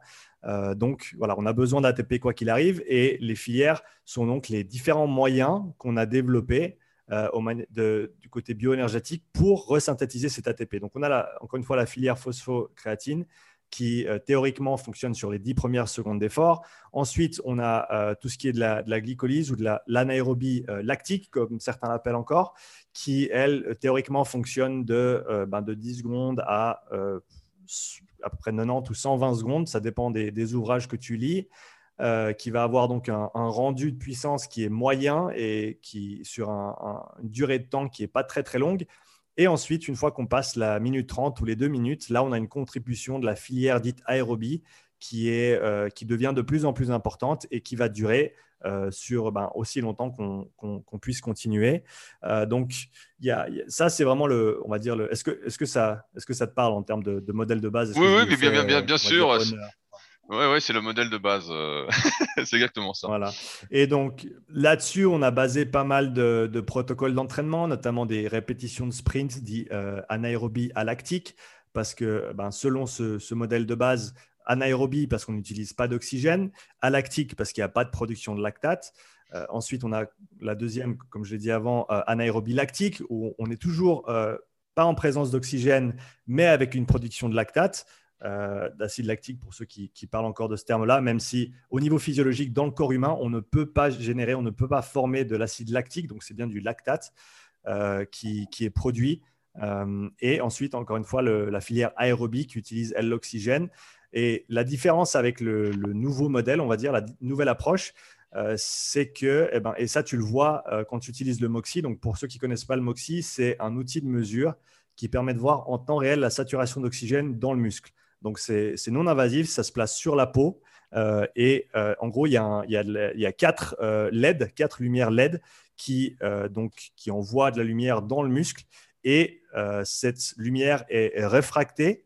Et en gros, suivant si l'hémoglobine ou la myoglobine, qui sont donc les molécules qui portent l'oxygène, euh, la première dans le sang, la deuxième dans le muscle, hémoglobine dans le sang, euh, myoglobine dans le muscle. Suivant si ces molécules-là sont chargées en oxygène ou pas, elles réfractent la, lumière de manière différente. En gros, elles ont une couleur qui est différente. Et avec un algorithme qui est très très compliqué, euh, le, créateur du MOXIE a réussi à faire en sorte que, en gros, avec quatre LED qui, qui s'illuminent en, continu euh, pardon, on continue, mais par intervalle, euh, c'est de l'ordre du, millième de, seconde. Euh, et ensuite, avec deux capteurs qui, en, gros, reçoivent le retour de la lumière qui est d'abord passé dans le muscle et qui revient dans le capteur. À l'aide de ces algorithmes, ils, arrivent à calculer en temps réel, la, en gros, la saturation d'oxygène. Donc, par rapport à, on va dire, 100 unités d'hémoglobine et de myoglobine, combien d'unités sont chargées en oxygène, combien ne le sont pas? Ajouté à ça, on a aussi une mesure qui s'appelle le THB, euh, qui est un proxy pour le flux sanguin, donc la, quantité de sang qui passe dans les capillaires du muscle à ce moment-là, en sachant que le MOXI mesure euh, dans les capillaires directement.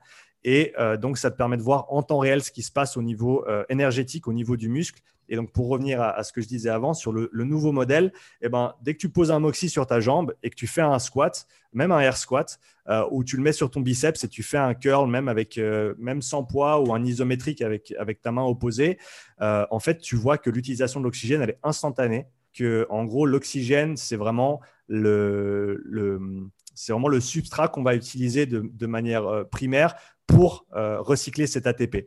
Et si on prend l'ancien modèle des filières, donc ces trois filières, ce n'est pas qu'elles n'existent pas, on est, bien d'accord. La filière de la phosphocréatine, c'est celle qui est la plus proche, entre guillemets, de, l'ATP qui, euh, qui est dégradée. Donc, c'est une filière qui va être euh, pouvoir répondre de manière instantanée à ce qui se passe au niveau de l'ATP.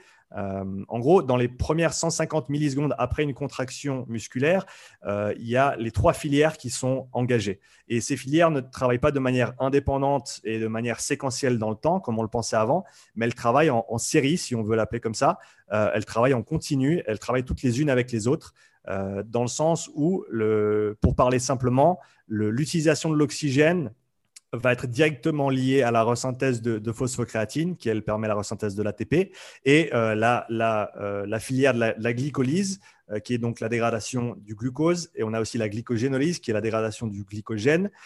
Ces, deux choses-là vont contribuer également à tout ce qui est de, du fonctionnement bioénergétique.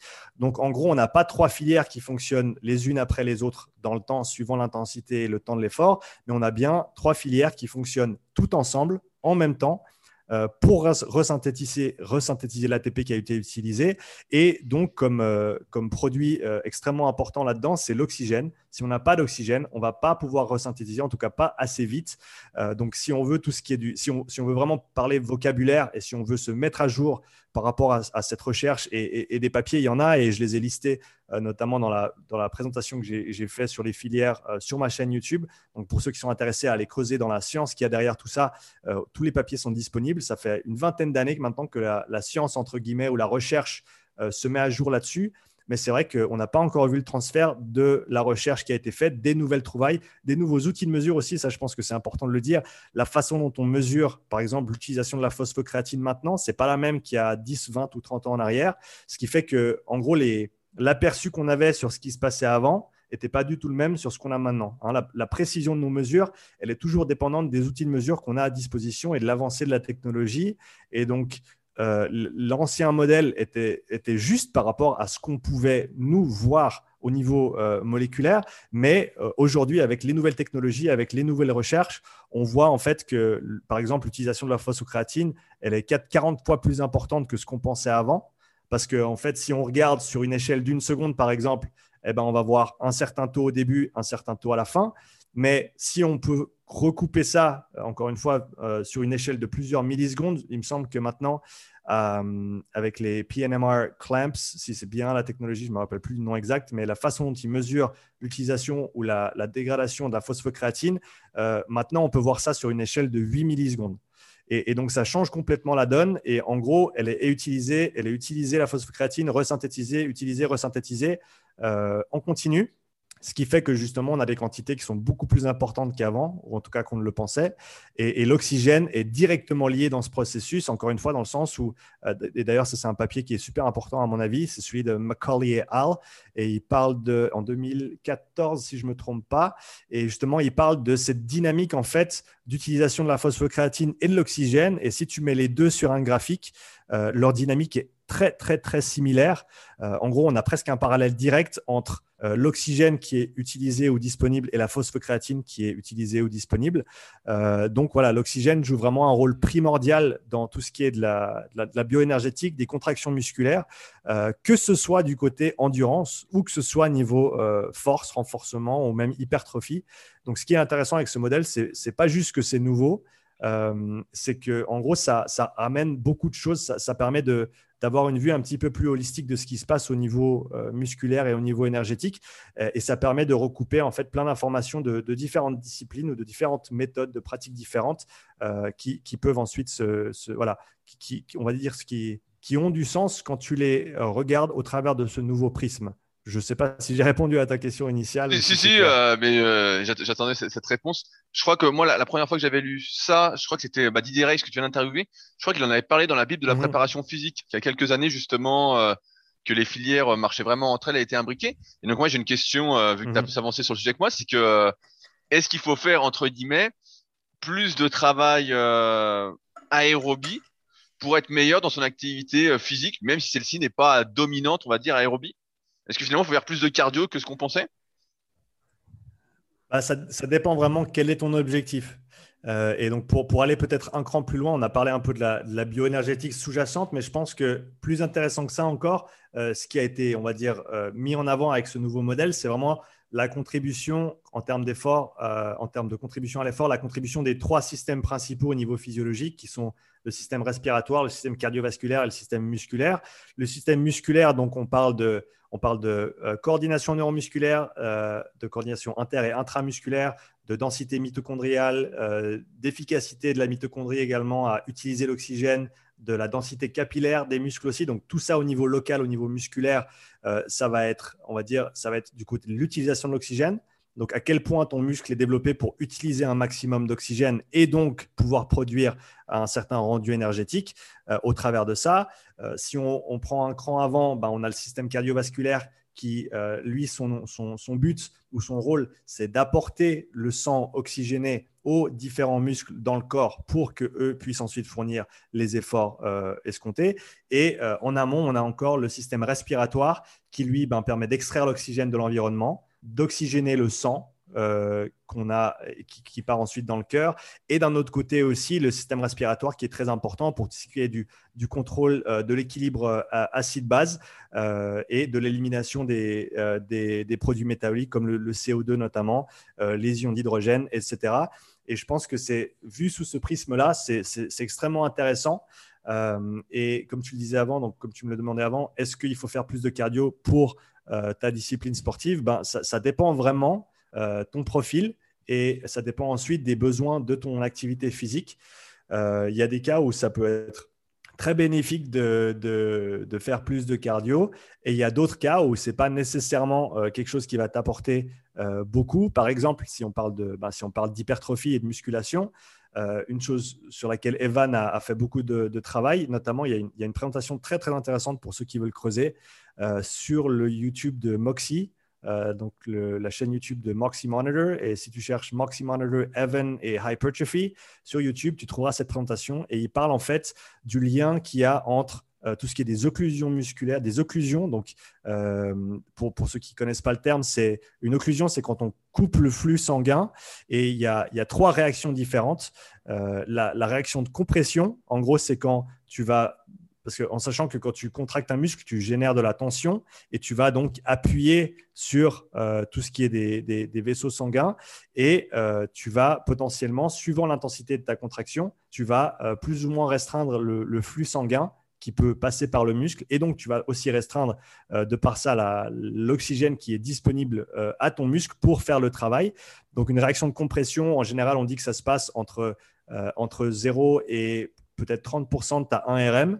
C'est une plage qui est très, très, dire, théorique et qui ne s'applique pas à tout le monde dans le sens où chacun va avoir une, configuration ou un profil différent. Mais en gros, entre 0 et 30% de ton 1RM, tu vas avoir une réaction de compression, c'est-à-dire que au début de l'effort, tu contractes le muscle et tu vas pousser, éjecter un petit peu de sang du muscle euh, du fait de la compression, mais ensuite on a quand même du sang qui peut rentrer et sortir en continu du muscle. Donc on a une, oxygénation qui va être continue.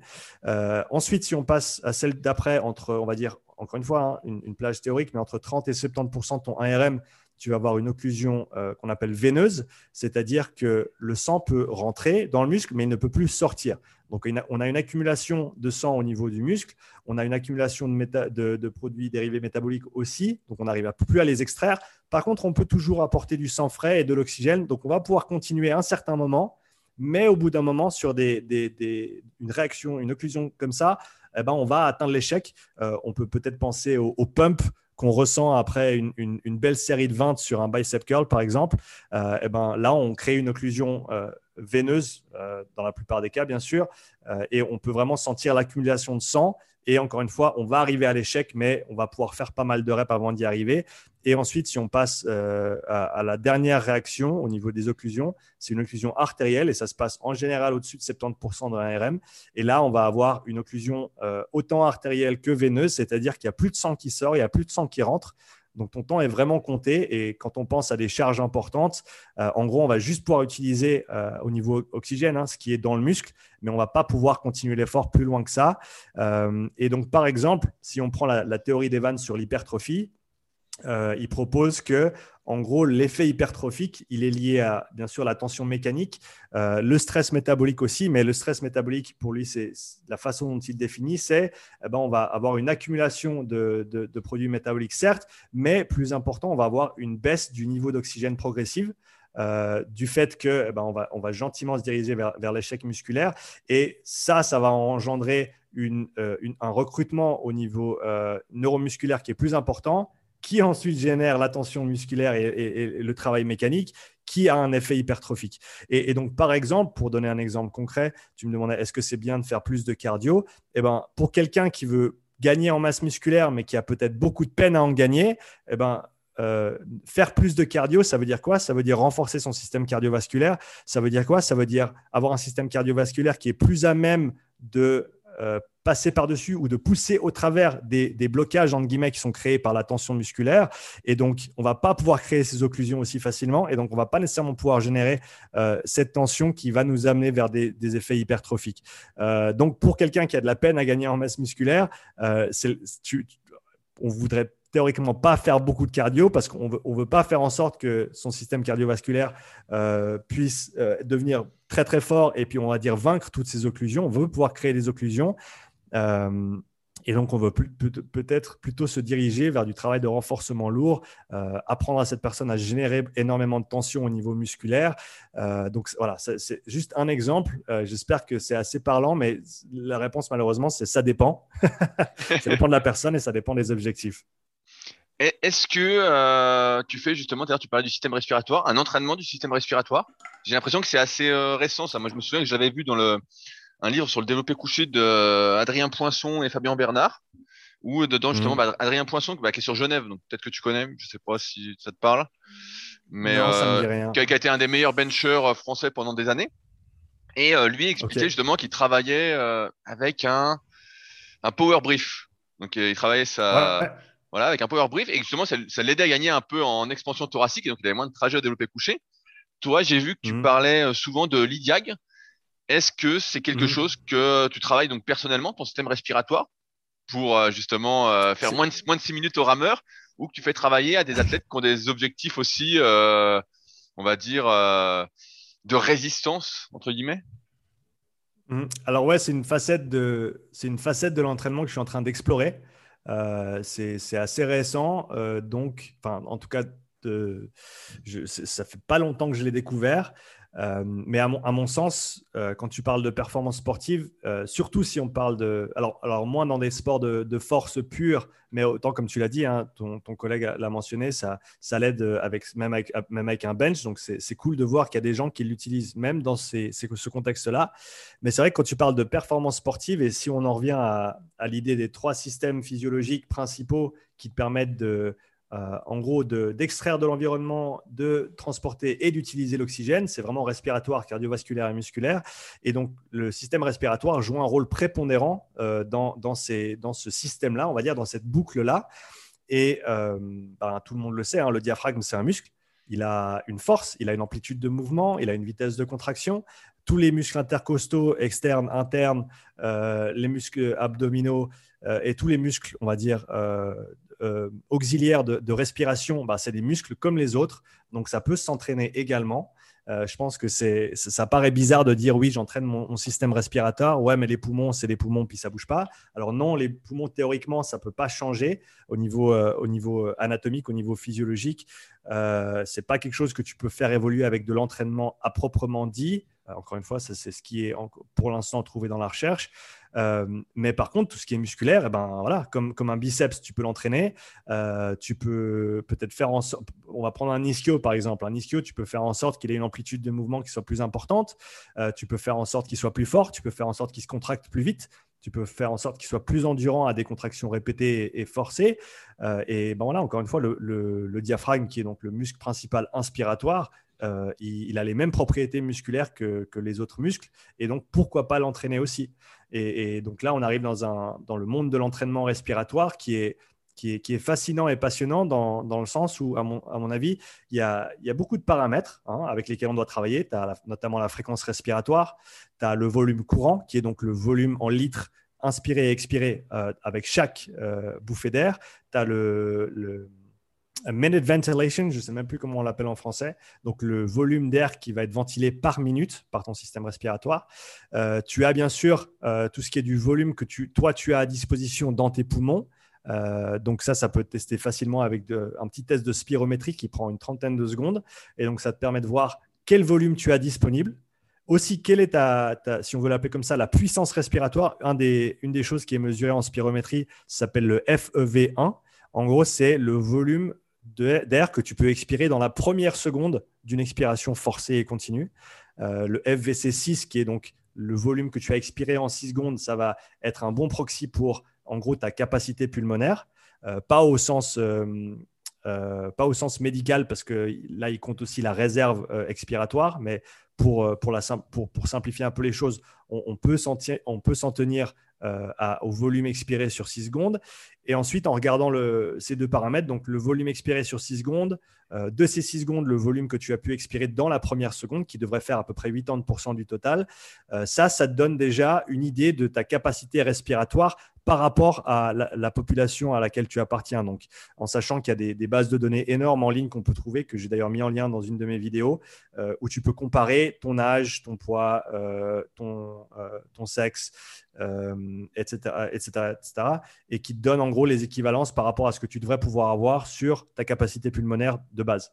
Euh, ça déjà, c'est un, un, outil, un outil important parce que ben voilà, si tu devrais pouvoir ventiler, je sais pas, 6 euh, litres par exemple pour, euh, pour une personne de, ton gabarit, mais que tu peux en ventiler que 4, eh ben déjà, on, a, un problème. Et là, il y, a quelque chose à, il y a quelque chose à faire pour essayer de rétablir le volume respiratoire euh, pour faire en sorte qu'on ait au moins un fonctionnement qui soit, qui soit correct.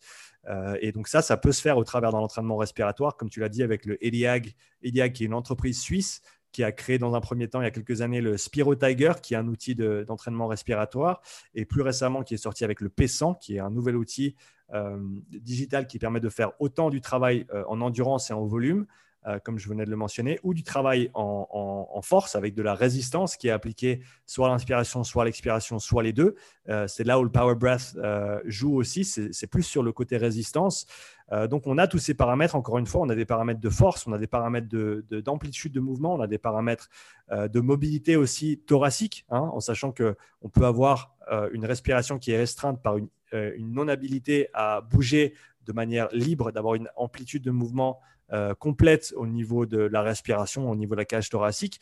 donc toutes ces choses-là ont une influence sur ta capacité à respirer pleinement et à prendre plein avantage de ce système-là. Et ensuite, au niveau appliqué, Là, on va un petit peu plus loin pour ceux qui sont peut-être familiers avec des tests de VO2. Euh, et, je ne parle pas de la valeur de la VO2 max nécessairement, mais vraiment des, valeurs qu'on arrive à mesurer pendant un test comme ça avec les échanges gazeux. Euh, donc les, paramètres, notamment comme je l'ai mentionné avant, de fréquence respiratoire et de volume courant, donc de volume par respiration, euh, qui doivent normalement être dans une certaine fourchette pendant un effort prolongée et intense. Et avec ces données-là, si on peut les collecter, eh ben, on peut déterminer par exemple que ah, ben, euh, tu vois, Jules qui vient de faire son test progressif sur le vélo, eh ben, tout va très très bien jusqu'à 45 respirations par minute. Mais dès qu'il dépasse 45 respirations par minute, eh ben, son volume courant, il tombe de, euh, pour parler simplement, il tombe de 55% de sa capacité pulmonaire à 45% de sa capacité pulmonaire. Eh ben, on sait que pour Jules, euh, lui, il a besoin de travail spécifique à 45 respirations par minute pour pouvoir essayer de ventiler euh, au minimum ses 50 ou 55% de sa capacité pulmonaire pour faire en sorte qu'il ait vraiment un apport optimal d'oxygène à ce moment-là. Donc, encore une fois, c'est un monde qui est assez nouveau pour moi, mais qui m'intéresse énormément parce que je pense que on, se, on, se met, on se tire un peu une balle dans le pied si on se focalise uniquement sur les qualités musculaires et cardiovasculaires et qu'on ne pense pas au système respiratoire qui, encore une fois, a un rôle très très important au niveau, euh, ben, niveau bioénergétique et physiologique avec tous les, éléments de régulation que j'ai mentionnés avant. Euh, et, voilà, c'est un système qu'on peut entraîner et, et à mon sens, on, il faut qu'on comprenne mieux, ce que j'essaie de faire maintenant, et euh, qu'on apporte ça, on va dire, au grand public pour que tout un chacun puisse en, euh, puisse en bénéficier aussi. Est-ce que je peux, parce que ça fait beaucoup de technologie finalement, est-ce que je peux travailler euh, mon système respiratoire sans aucun matériel? Ou je suis obligé d'acheter du matériel? Est-ce qu'il y a déjà quelques petits exercices? Je sais pas si tu as déjà testé la respiration, entre guillemets, je vais appeler ça la respiration Wim Hof, mais tous mmh. ces exercices où d'un coup, bah, tu sens tu vois, quand je faisais pas mal de rameurs, bah, je faisais ça avant mes séries et je sentais que euh, bah, je, je, cramais moins, quoi. J'étais moins essoufflé, j'étais moins, euh, j'ai moins besoin de m'allonger après la série. et donc, euh, est-ce qu'il y a des trucs que tu peux faire sans matériel, par exemple pour ceux qui nous écoutent, euh, qui vont pas acheter, parce que j'ai regardé aussi Lydiag qui me fait de l'œil, mais euh, c'est l'histoire de 1000 francs suisses. donc, est-ce que je peux faire sans matériel? Euh, alors 1000 francs suisses, mais si tu passes par moi, tu peux avoir un petit bon de rabais, donc n'hésite euh, pas si tu en as besoin. J'ai jamais vu, jamais vu, t'inquiète pas. Peux... Euh, oui, tu peux absolument. Il y a beaucoup. Encore une fois, tout ce que j'ai mentionné là, c'est vraiment au niveau physiologique. Après, au niveau mécanique, bien sûr, tu peux améliorer ta mécanique respiratoire. Donc, est-ce que tu prends avantage de, encore une fois, l'amplitude complète de respiration euh, dans le bon sens. Donc, tu veux une expansion de la cage thoracique à 360 degrés. Donc, ce que j'aime bien faire, et ça, je le fais avec le, le P100, mais tu peux le faire euh, sans rien. Tu t'assieds sur une chaise, tu attaches un élastique euh, au pied de la table qui est devant toi. Tu passes cet élastique dans ton dos de façon à ce qu'il repose sur le milieu de tes côtes flottantes et le milieu de ton dos. Et euh, quand tu inspires, eh ben, tu essayes d'inspirer dans la bande. Tu inspires, tu inspires vraiment dans ton dos, si on veut. Euh, parce que ce qu'on voit souvent, ou ce qu'on voit parfois, c'est que les gens respirent avec leurs épaules. Donc, tu vois une respiration qui est très euh, verticale, on peut dire, pour simplifier. alors qu'on veut vraiment essayer de. Ben, quand on inspire, qu'est-ce qui se passe? On contracte le diaphragme vers le bas qui va compresser la, cavité abdominale et qui va euh, on va dire, donner de la place à la cavité, thoracique, qui va donc euh, faire en sorte que les, poumons bah, ils, grandissent et avec le changement de pression, euh, eh ben, on a de l'air qui rentre dans les poumons. C'est aussi simple que ça. Donc, sur une inspiration, on veut vraiment voir ce diaphragme qui descend et cette expansion à 360 degrés de manière horizontale. Et on veut éviter un maximum de respirer en gros avec la nuque et les épaules et les trapèzes. Euh, parce que c'est alors c'est des muscles respiratoires mais accessoires et donc si on peut déjà faire en sorte qu'on respire euh, de manière complète avec un diaphragme avec une amplitude respiratoire complète, euh, je pense qu'on peut y gagner. Après, on peut parler de, de, mobilité au niveau cage thoracique, de tout ce qui est rotation, extension, flexion, qui est très très important aussi, encore une fois, qui peut être complémentaire à ces pratiques de respiration, on va dire de mécanique de respiration.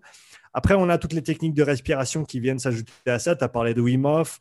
Euh, certains ont peut-être lu The Oxygen Advantage de Patrick McEwen, euh, qui parle de, techniques respiratoires qui sont plus du côté euh, pour ceux qui connaissent. donc, il y a plein de différentes techniques de respiration. je pense que ce qui est intéressant, c'est de comprendre qu'est-ce qui se passe avec ces différentes techniques de respiration et pour qui elles sont importantes et à quel moment. Tu as parlé de Wim Hof, par exemple. Donc, pour, simplifier, prendre 30 ou 50 respirations, on va dire, assez profonde et on continue. Et ensuite, euh, retenir ta respiration pendant un certain temps. Ça, c'est notamment une des choses qu'il qui fait avec euh, des invités quand il a, ou, des, des hôtes de podcast. Quand il a invité, ben, il l'a fait, il fait avec Joe Rogan notamment et, d'autres. Euh, et donc, ça, c'est une des techniques qu'il utilise. Et alors, lui, il en parle de.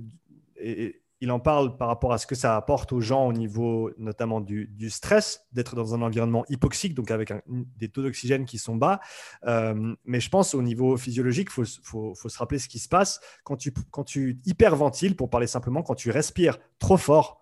Euh, par exemple, quand tu respires fort au repos, donc tu n'as pas besoin de ventiler autant, eh ben, ce que tu vas faire, c'est que si tu mets un oxymètre de pouls sur ton doigt, euh, et ça, tout le monde le, connaît s'ils ont été à l'hôpital une fois. Ils te mettent le truc sur le doigt et tu as une saturation en oxygène qui est normalement dans les, entre 97 et 99% Et donc, ça, c'est la saturation d'oxygène de ton sang au niveau artériel. Donc, le sang qui sort de ton cœur, qui vient d'être oxygéné par les poumons, il est presque complètement saturé en oxygène. Encore une fois, une valeur normale entre 97 et 99% Donc, en respirant plus, tu ne peux pas vraiment mettre plus d'oxygène dans le système que tu n'as déjà.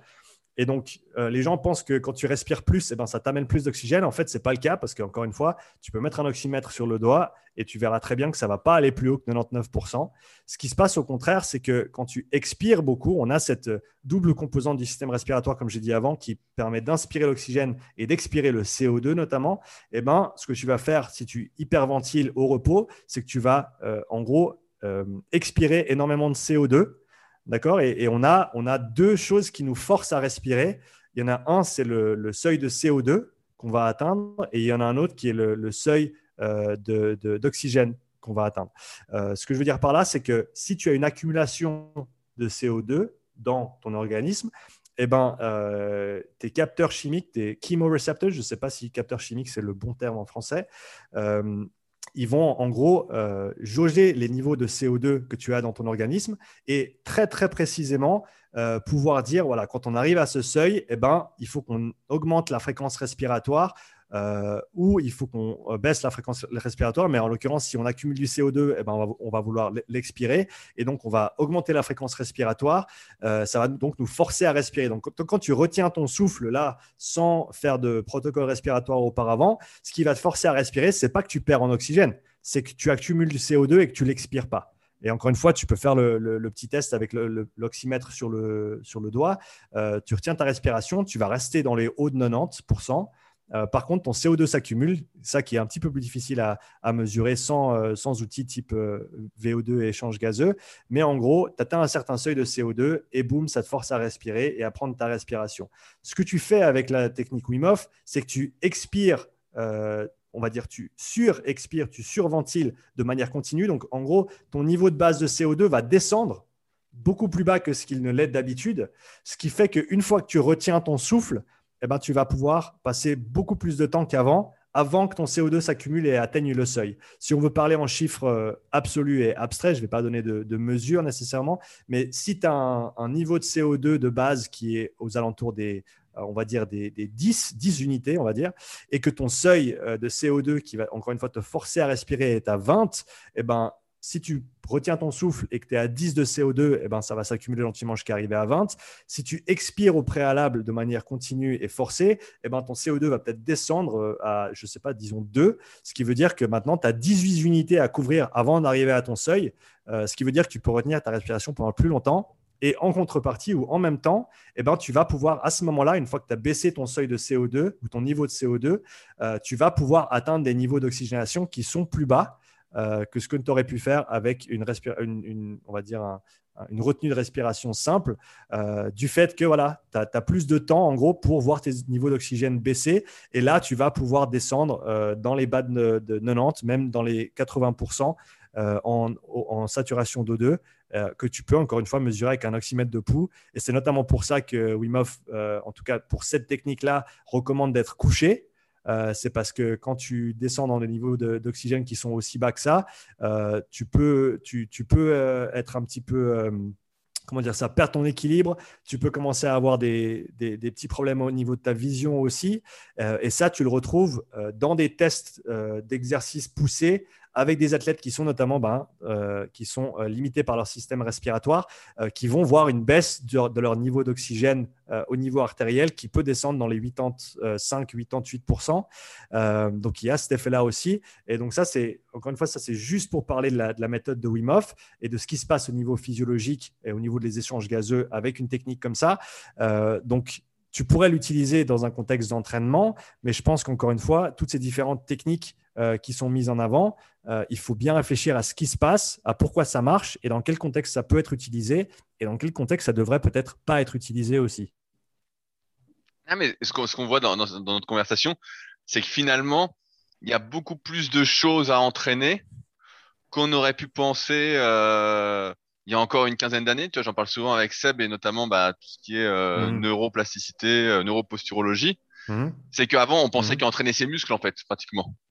On pensait qu'entraîner ses muscles, et ses muscles, quand je dis pas les muscles euh, inspirateurs, expirateurs, on pensait euh, entraîner ses biceps, quoi. Et on disait, on fait des biceps, on va prendre des biceps. Et finalement, on se retrouve avec d'autres facteurs qu'on n'imaginait pas, qui peuvent être limitants pour euh, un objectif, par exemple, comme sur le, le, podcast, ceux qui nous écoutent, sur un objectif de prise de muscle en fait. Ou si euh, tu as un mhm. système entre guillemets cardiovasculaire euh, de papy, j'abuse un peu, mais et que tu respires euh, n'importe comment, que tu sais pas bien respirer, en fait, euh, t'as même pas commencé ton effort, qu'il est déjà fini, et finalement tu n'as généré euh, aucun aucun effet pour ta progression quoi. Finalement, tu es, limité dans mhm. tout. Ouais. Ouais, et, et, et, par rapport à, à, ton passé athlétique aussi, si tu penses par exemple à un cas concret, et ça c'est Evan qui en parle pas mal, euh, par exemple, quelqu'un qui a fait beaucoup de courses à pied euh, et qui va ensuite vers le crossfit, eh ben, ce que tu vas voir souvent, parce qu'encore une fois, on parle de, développement musculaire, mitochondrie, densité capillaire, etc. Ça, c'est ça, c'est pas un phénomène euh, systémique, c'est un phénomène qui est local.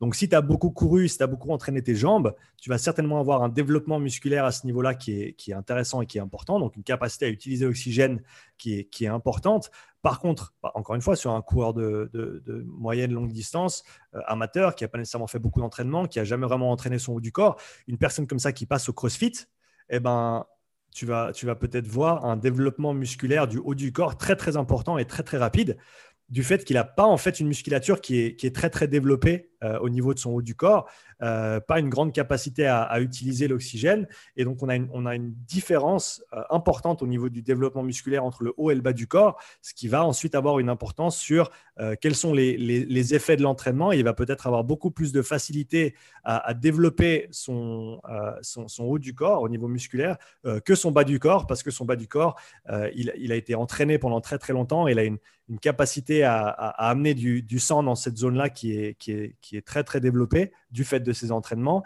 Euh, donc ouais, c'est vraiment contextuel, ça dépend de ton passé, ça dépend de, de, de, ce que tu as fait, de ce que tu n'as pas fait. Euh, et, et, ce qui est intéressant aussi avec cette idée-là, c'est que ça change au fil du temps.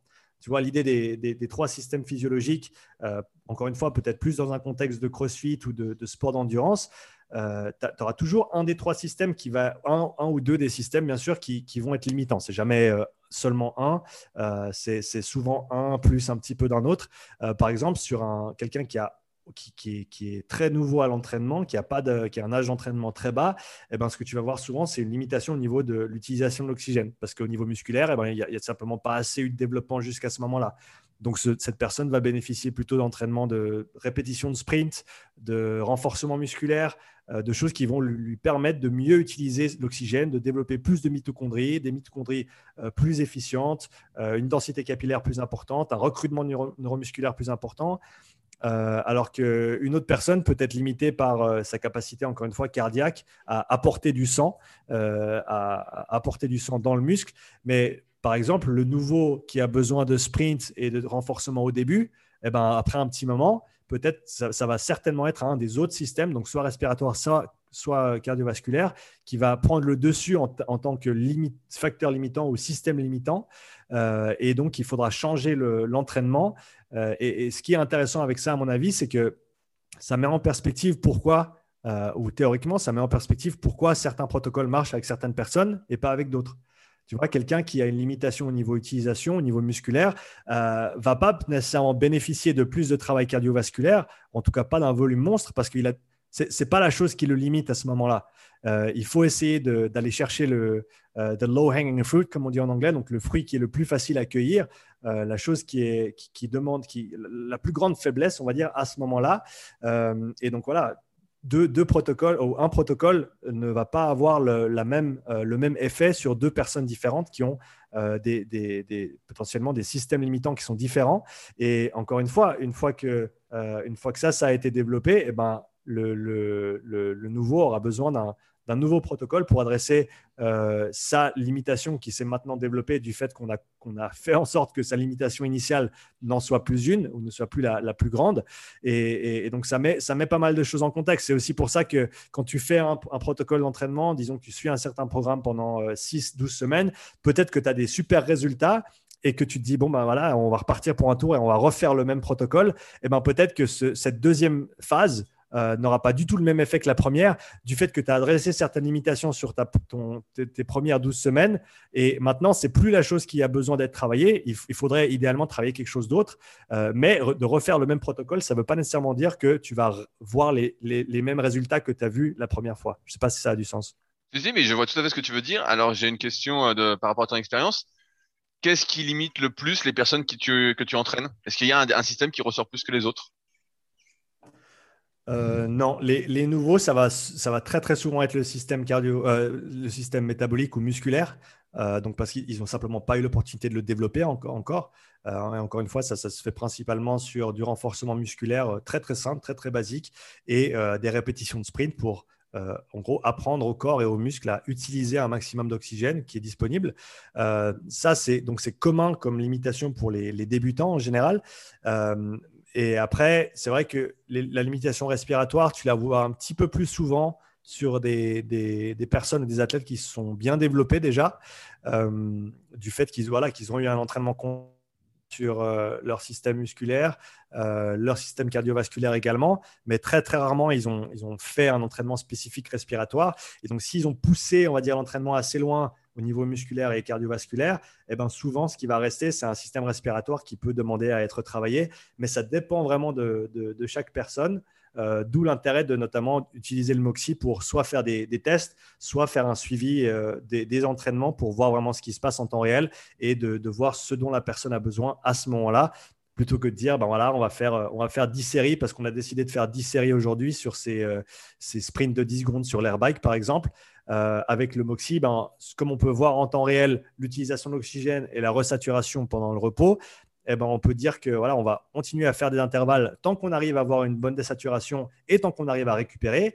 Et dès le moment où on voit euh, un manque d'utilisation d'oxygène ou qu'on n'arrive plus à récupérer jusqu'au seuil qu'on avait déterminé au départ, eh ben, c'est là où on arrête notre entraînement. Donc là, on peut parler d'autorégulation avec le MOXIE, euh, ce qui, encore une fois, à mon avis, est, beaucoup plus intéressant avec le MOXIE que de tout ce qui est des tests, même si les tests sont très très intéressants et importants à mon sens, mais de pouvoir utiliser le Moxie pendant tes séances pour voir ce qui se passe et pour euh, soit guider ton entraînement, soit sur t'informer par rapport à ce qui est en train d'être travaillé, euh, c'est là où ça peut être super intéressant aussi. combien de Moxie il me faut pour pouvoir surveiller tout ce qui travaille dans un mouvement Parce que si on parle du rameur, donc bah, tu as déjà le bas du corps, donc je sais pas toi ce qui limite, mais moi souvent c'est les quadriceps qui crament à fond. Donc, euh, tu as les fessiers, mmh. tu le sens bien. Je tire beaucoup avec euh, les bras, avec le dos, avec les épaules. Donc, finalement, combien il me faut de moxie mmh. euh, pour euh, savoir Tu vois, finalement, il y a tellement de facteurs, tellement de muscles en jeu et tellement d'autres systèmes, comme tu l'as mmh. expliqué, que ça va être difficile d'avoir une récupération et un nombre de répétitions personnalisées. Ouais, alors en général, tu, tu peux t'en sortir très très bien avec un moxie sur un des, des, muscles principaux. Donc par exemple, tu le mets sur le vaste latéral en, en, général quand tu fais du vélo de la course ou du rameur, qui va être un des contributeurs principaux Hein, sur, le, sur le mouvement, de, sur le coup du, rameur. Euh, tu n'as pas, besoin de voir tous les muscles en fait. Parce que si tu as un cardiofréquence-mètre et le MOXIE déjà, ça va déjà te donner une très très bonne idée de ce qui se passe au niveau local, au niveau musculaire, euh, en sachant que ce qui se passe dans ton vaste latéral, ça va être pas exactement la même chose, mais assez proche de ce qui se passe dans dans tous tes, gros muscles principaux, de prime movers, comme on les appelle en anglais, donc ceux qui contribuent le plus à l'effort. Et, après, si tu as un deuxième moxie, ben, ce qui là devient intéressant, c'est que tu peux en mettre un à gauche, un à droite. Et donc là, notamment pour tout ce qui est des, euh, des, différences gauche-droite en termes de forme, en termes de, force, en termes de recrutement. Là, tu peux avoir des, informations qui sont intéressantes pour tout ce qui est ben, potentiellement la prévention de blessures. Parce que si tu as peut-être, si tu eu euh, dans le passé un problème au genou droite, euh, eh ben, c'est vrai qu'on va souvent voir une différence au niveau de l'utilisation de l'oxygène ou de la capacité à recruter ce, muscle du côté droite euh, du fait que simplement ton, organisme a, voulu protéger ben, ton articulation qui avait euh, été endommagée à un moment donné et donc qui va en gros restreindre la capacité à utiliser les muscles environnants. Donc, si tu as un gauche-droite, ça, ça peut être intéressant pour, euh, certaines personnes. Après, si as tu peux aussi, euh, et ce qui se fait notamment pendant les tests MOXIE, euh, tu peux t'en mettre un sur un des, des, muscles principaux, donc par exemple le vas latéral, et un, tu peux le mettre sur un muscle qui est non impliqué. Donc, si tu fais un test sur un vélo, par exemple, tu te mets un sur le vas latéral, un sur le deltoïde opposé. Et là, ce qui, ça, te permet de voir, c'est euh, ce qui se passe au niveau systémique. Euh, ce que je veux dire par là, c'est euh, au bout d'un moment, sur l'effort continu, eh ben, c'est possible que si tu as une, limitation soit au niveau respiratoire, soit au niveau cardiovasculaire, si tu n'arrives peut-être pas à apporter assez de sang au muscle qui a besoin de, produire l'effort, ce que tu vas faire, c'est que tu vas rediriger du flux sanguin de tes membres non impliqués ou de tes muscles non impliqués vers les, les muscles qui sont en train de faire le travail, donc notamment euh, ben, les jambes sur un vélo et le diaphragme, en sachant que à haute intensité, si je ne me trompe pas, à, la vitesse qui équivaut à ta VO2 max, euh, ton, diaphragme et tes muscles respiratoires, ils vont, euh, ils vont utiliser à peu près 25% de l'oxygène qui est disponible dans ton corps ou que tu amènes dans le corps. Donc c'est quand même une quantité qui est assez énorme. Et ça, ça peut être un facteur limitant aussi, en sachant que ben, le corps, il va toujours chercher à euh, à protéger euh, le cerveau, les organes vitaux en premier. Le diaphragme étant donné que c'est un muscle respiratoire, euh, c'est le muscle respiratoire principal et ben, si tu arrêtes de respirer, tu meurs, c'est vite vu. Et donc le corps veut, veut pas laisser ça, veut pas faire en sorte que ça se passe. Et donc, c'est possible que si tu as une limitation au niveau respiratoire, tu vas rediriger une grande partie de ton flux sanguin, non seulement des membres non, non impliqués, mais aussi euh, des membres euh, qui, qui, te permettent de, faire avancer le vélo euh, vers le diaphragme pour faire en sorte que, pour maintenir une certaine, ben, une certaine, un certain travail à ce niveau-là, en sachant que voilà, si tu peux plus respirer, tu as, des plus gros problèmes que, que d'être sur le vélo ou de pas être sur le vélo. Donc, pour, pour, la faire courte, un Moxie, c'est très très bien déjà pour avoir une très très bonne idée de ce qui se passe. Mais c'est vrai qu'après, si tu en as deux ou peut-être trois, euh, mais là, ça, ça, ça, devient assez conséquent quand même. Euh, tu, peux, euh, tu peux être de plus en plus précis par rapport à ce que tu essaies de regarder et ce que tu essaies d'ajuster au fur et à mesure. Alors, est-ce que bah, j'ai une question un peu parce qu'on arrive à la fin, je t'avais promis à peu près deux heures. Est-ce qu'avec tout ça, tu vas faire moins de six minutes au rameur sur deux kilomètres? Alors, moins de 6, c'est c'est pas encore dans ma ligne de mire. Euh, comme je te dis, j'avais fait 6,21 et quelques, 6,21,7, je crois. Euh, j'aimerais bien descendre dans les 6,15, 6,10. Euh, mais voilà, ça, c'est, je pense c'est un an, un an et demi, deux ans de travail que j'ai devant moi pour y arriver, surtout avec l'état dans lequel je suis à l'heure actuelle. Donc, même pas en état d'être sur un rameur. Donc, ça va me prendre un moment. Mais en gros, l'idée, c'est d'utiliser tout, tout ce, tout, ce, tout ce dont je viens de parler là, euh, essayer de le mettre en pratique sur moi-même euh, au travers de mes entraînements, d'essayer d'utiliser ça un maximum pour, en gros, voir si ça a du sens, voir si ça marche euh, et, voir si j'arrive à optimiser mes entraînements par rapport à, ces outils-là et, par rapport à cette peut-être cette nouvelle manière de voir les choses. et ben, c'est clair que le but, ce serait d'aller un petit peu plus vite. Mais encore une fois, 6-0-0, je ne sais pas si c'est dans les cartes. Euh, mais, mais, en tout cas, passer en dessous des, des 6,20, ça c'est sûr que c'est un, des gros objectifs que j'ai. Euh, après, euh, advienne que pourra. j'ai vu que tu travaillais de temps en temps avec Barnabé, le champion suisse de rameur. Mhm. Tu lui fais tester aussi donc tous ces, comment on peut dire, ces outils alors ouais, on a fait, alors on a fait un test euh, qui s'appelle le test 5.1.5, qui est en gros un protocole de, de base qu'on utilise avec le MOXIE pour déterminer justement les systèmes limitants dont j'ai parlé, euh, donc respiratoire, cardiovasculaire ou musculaire.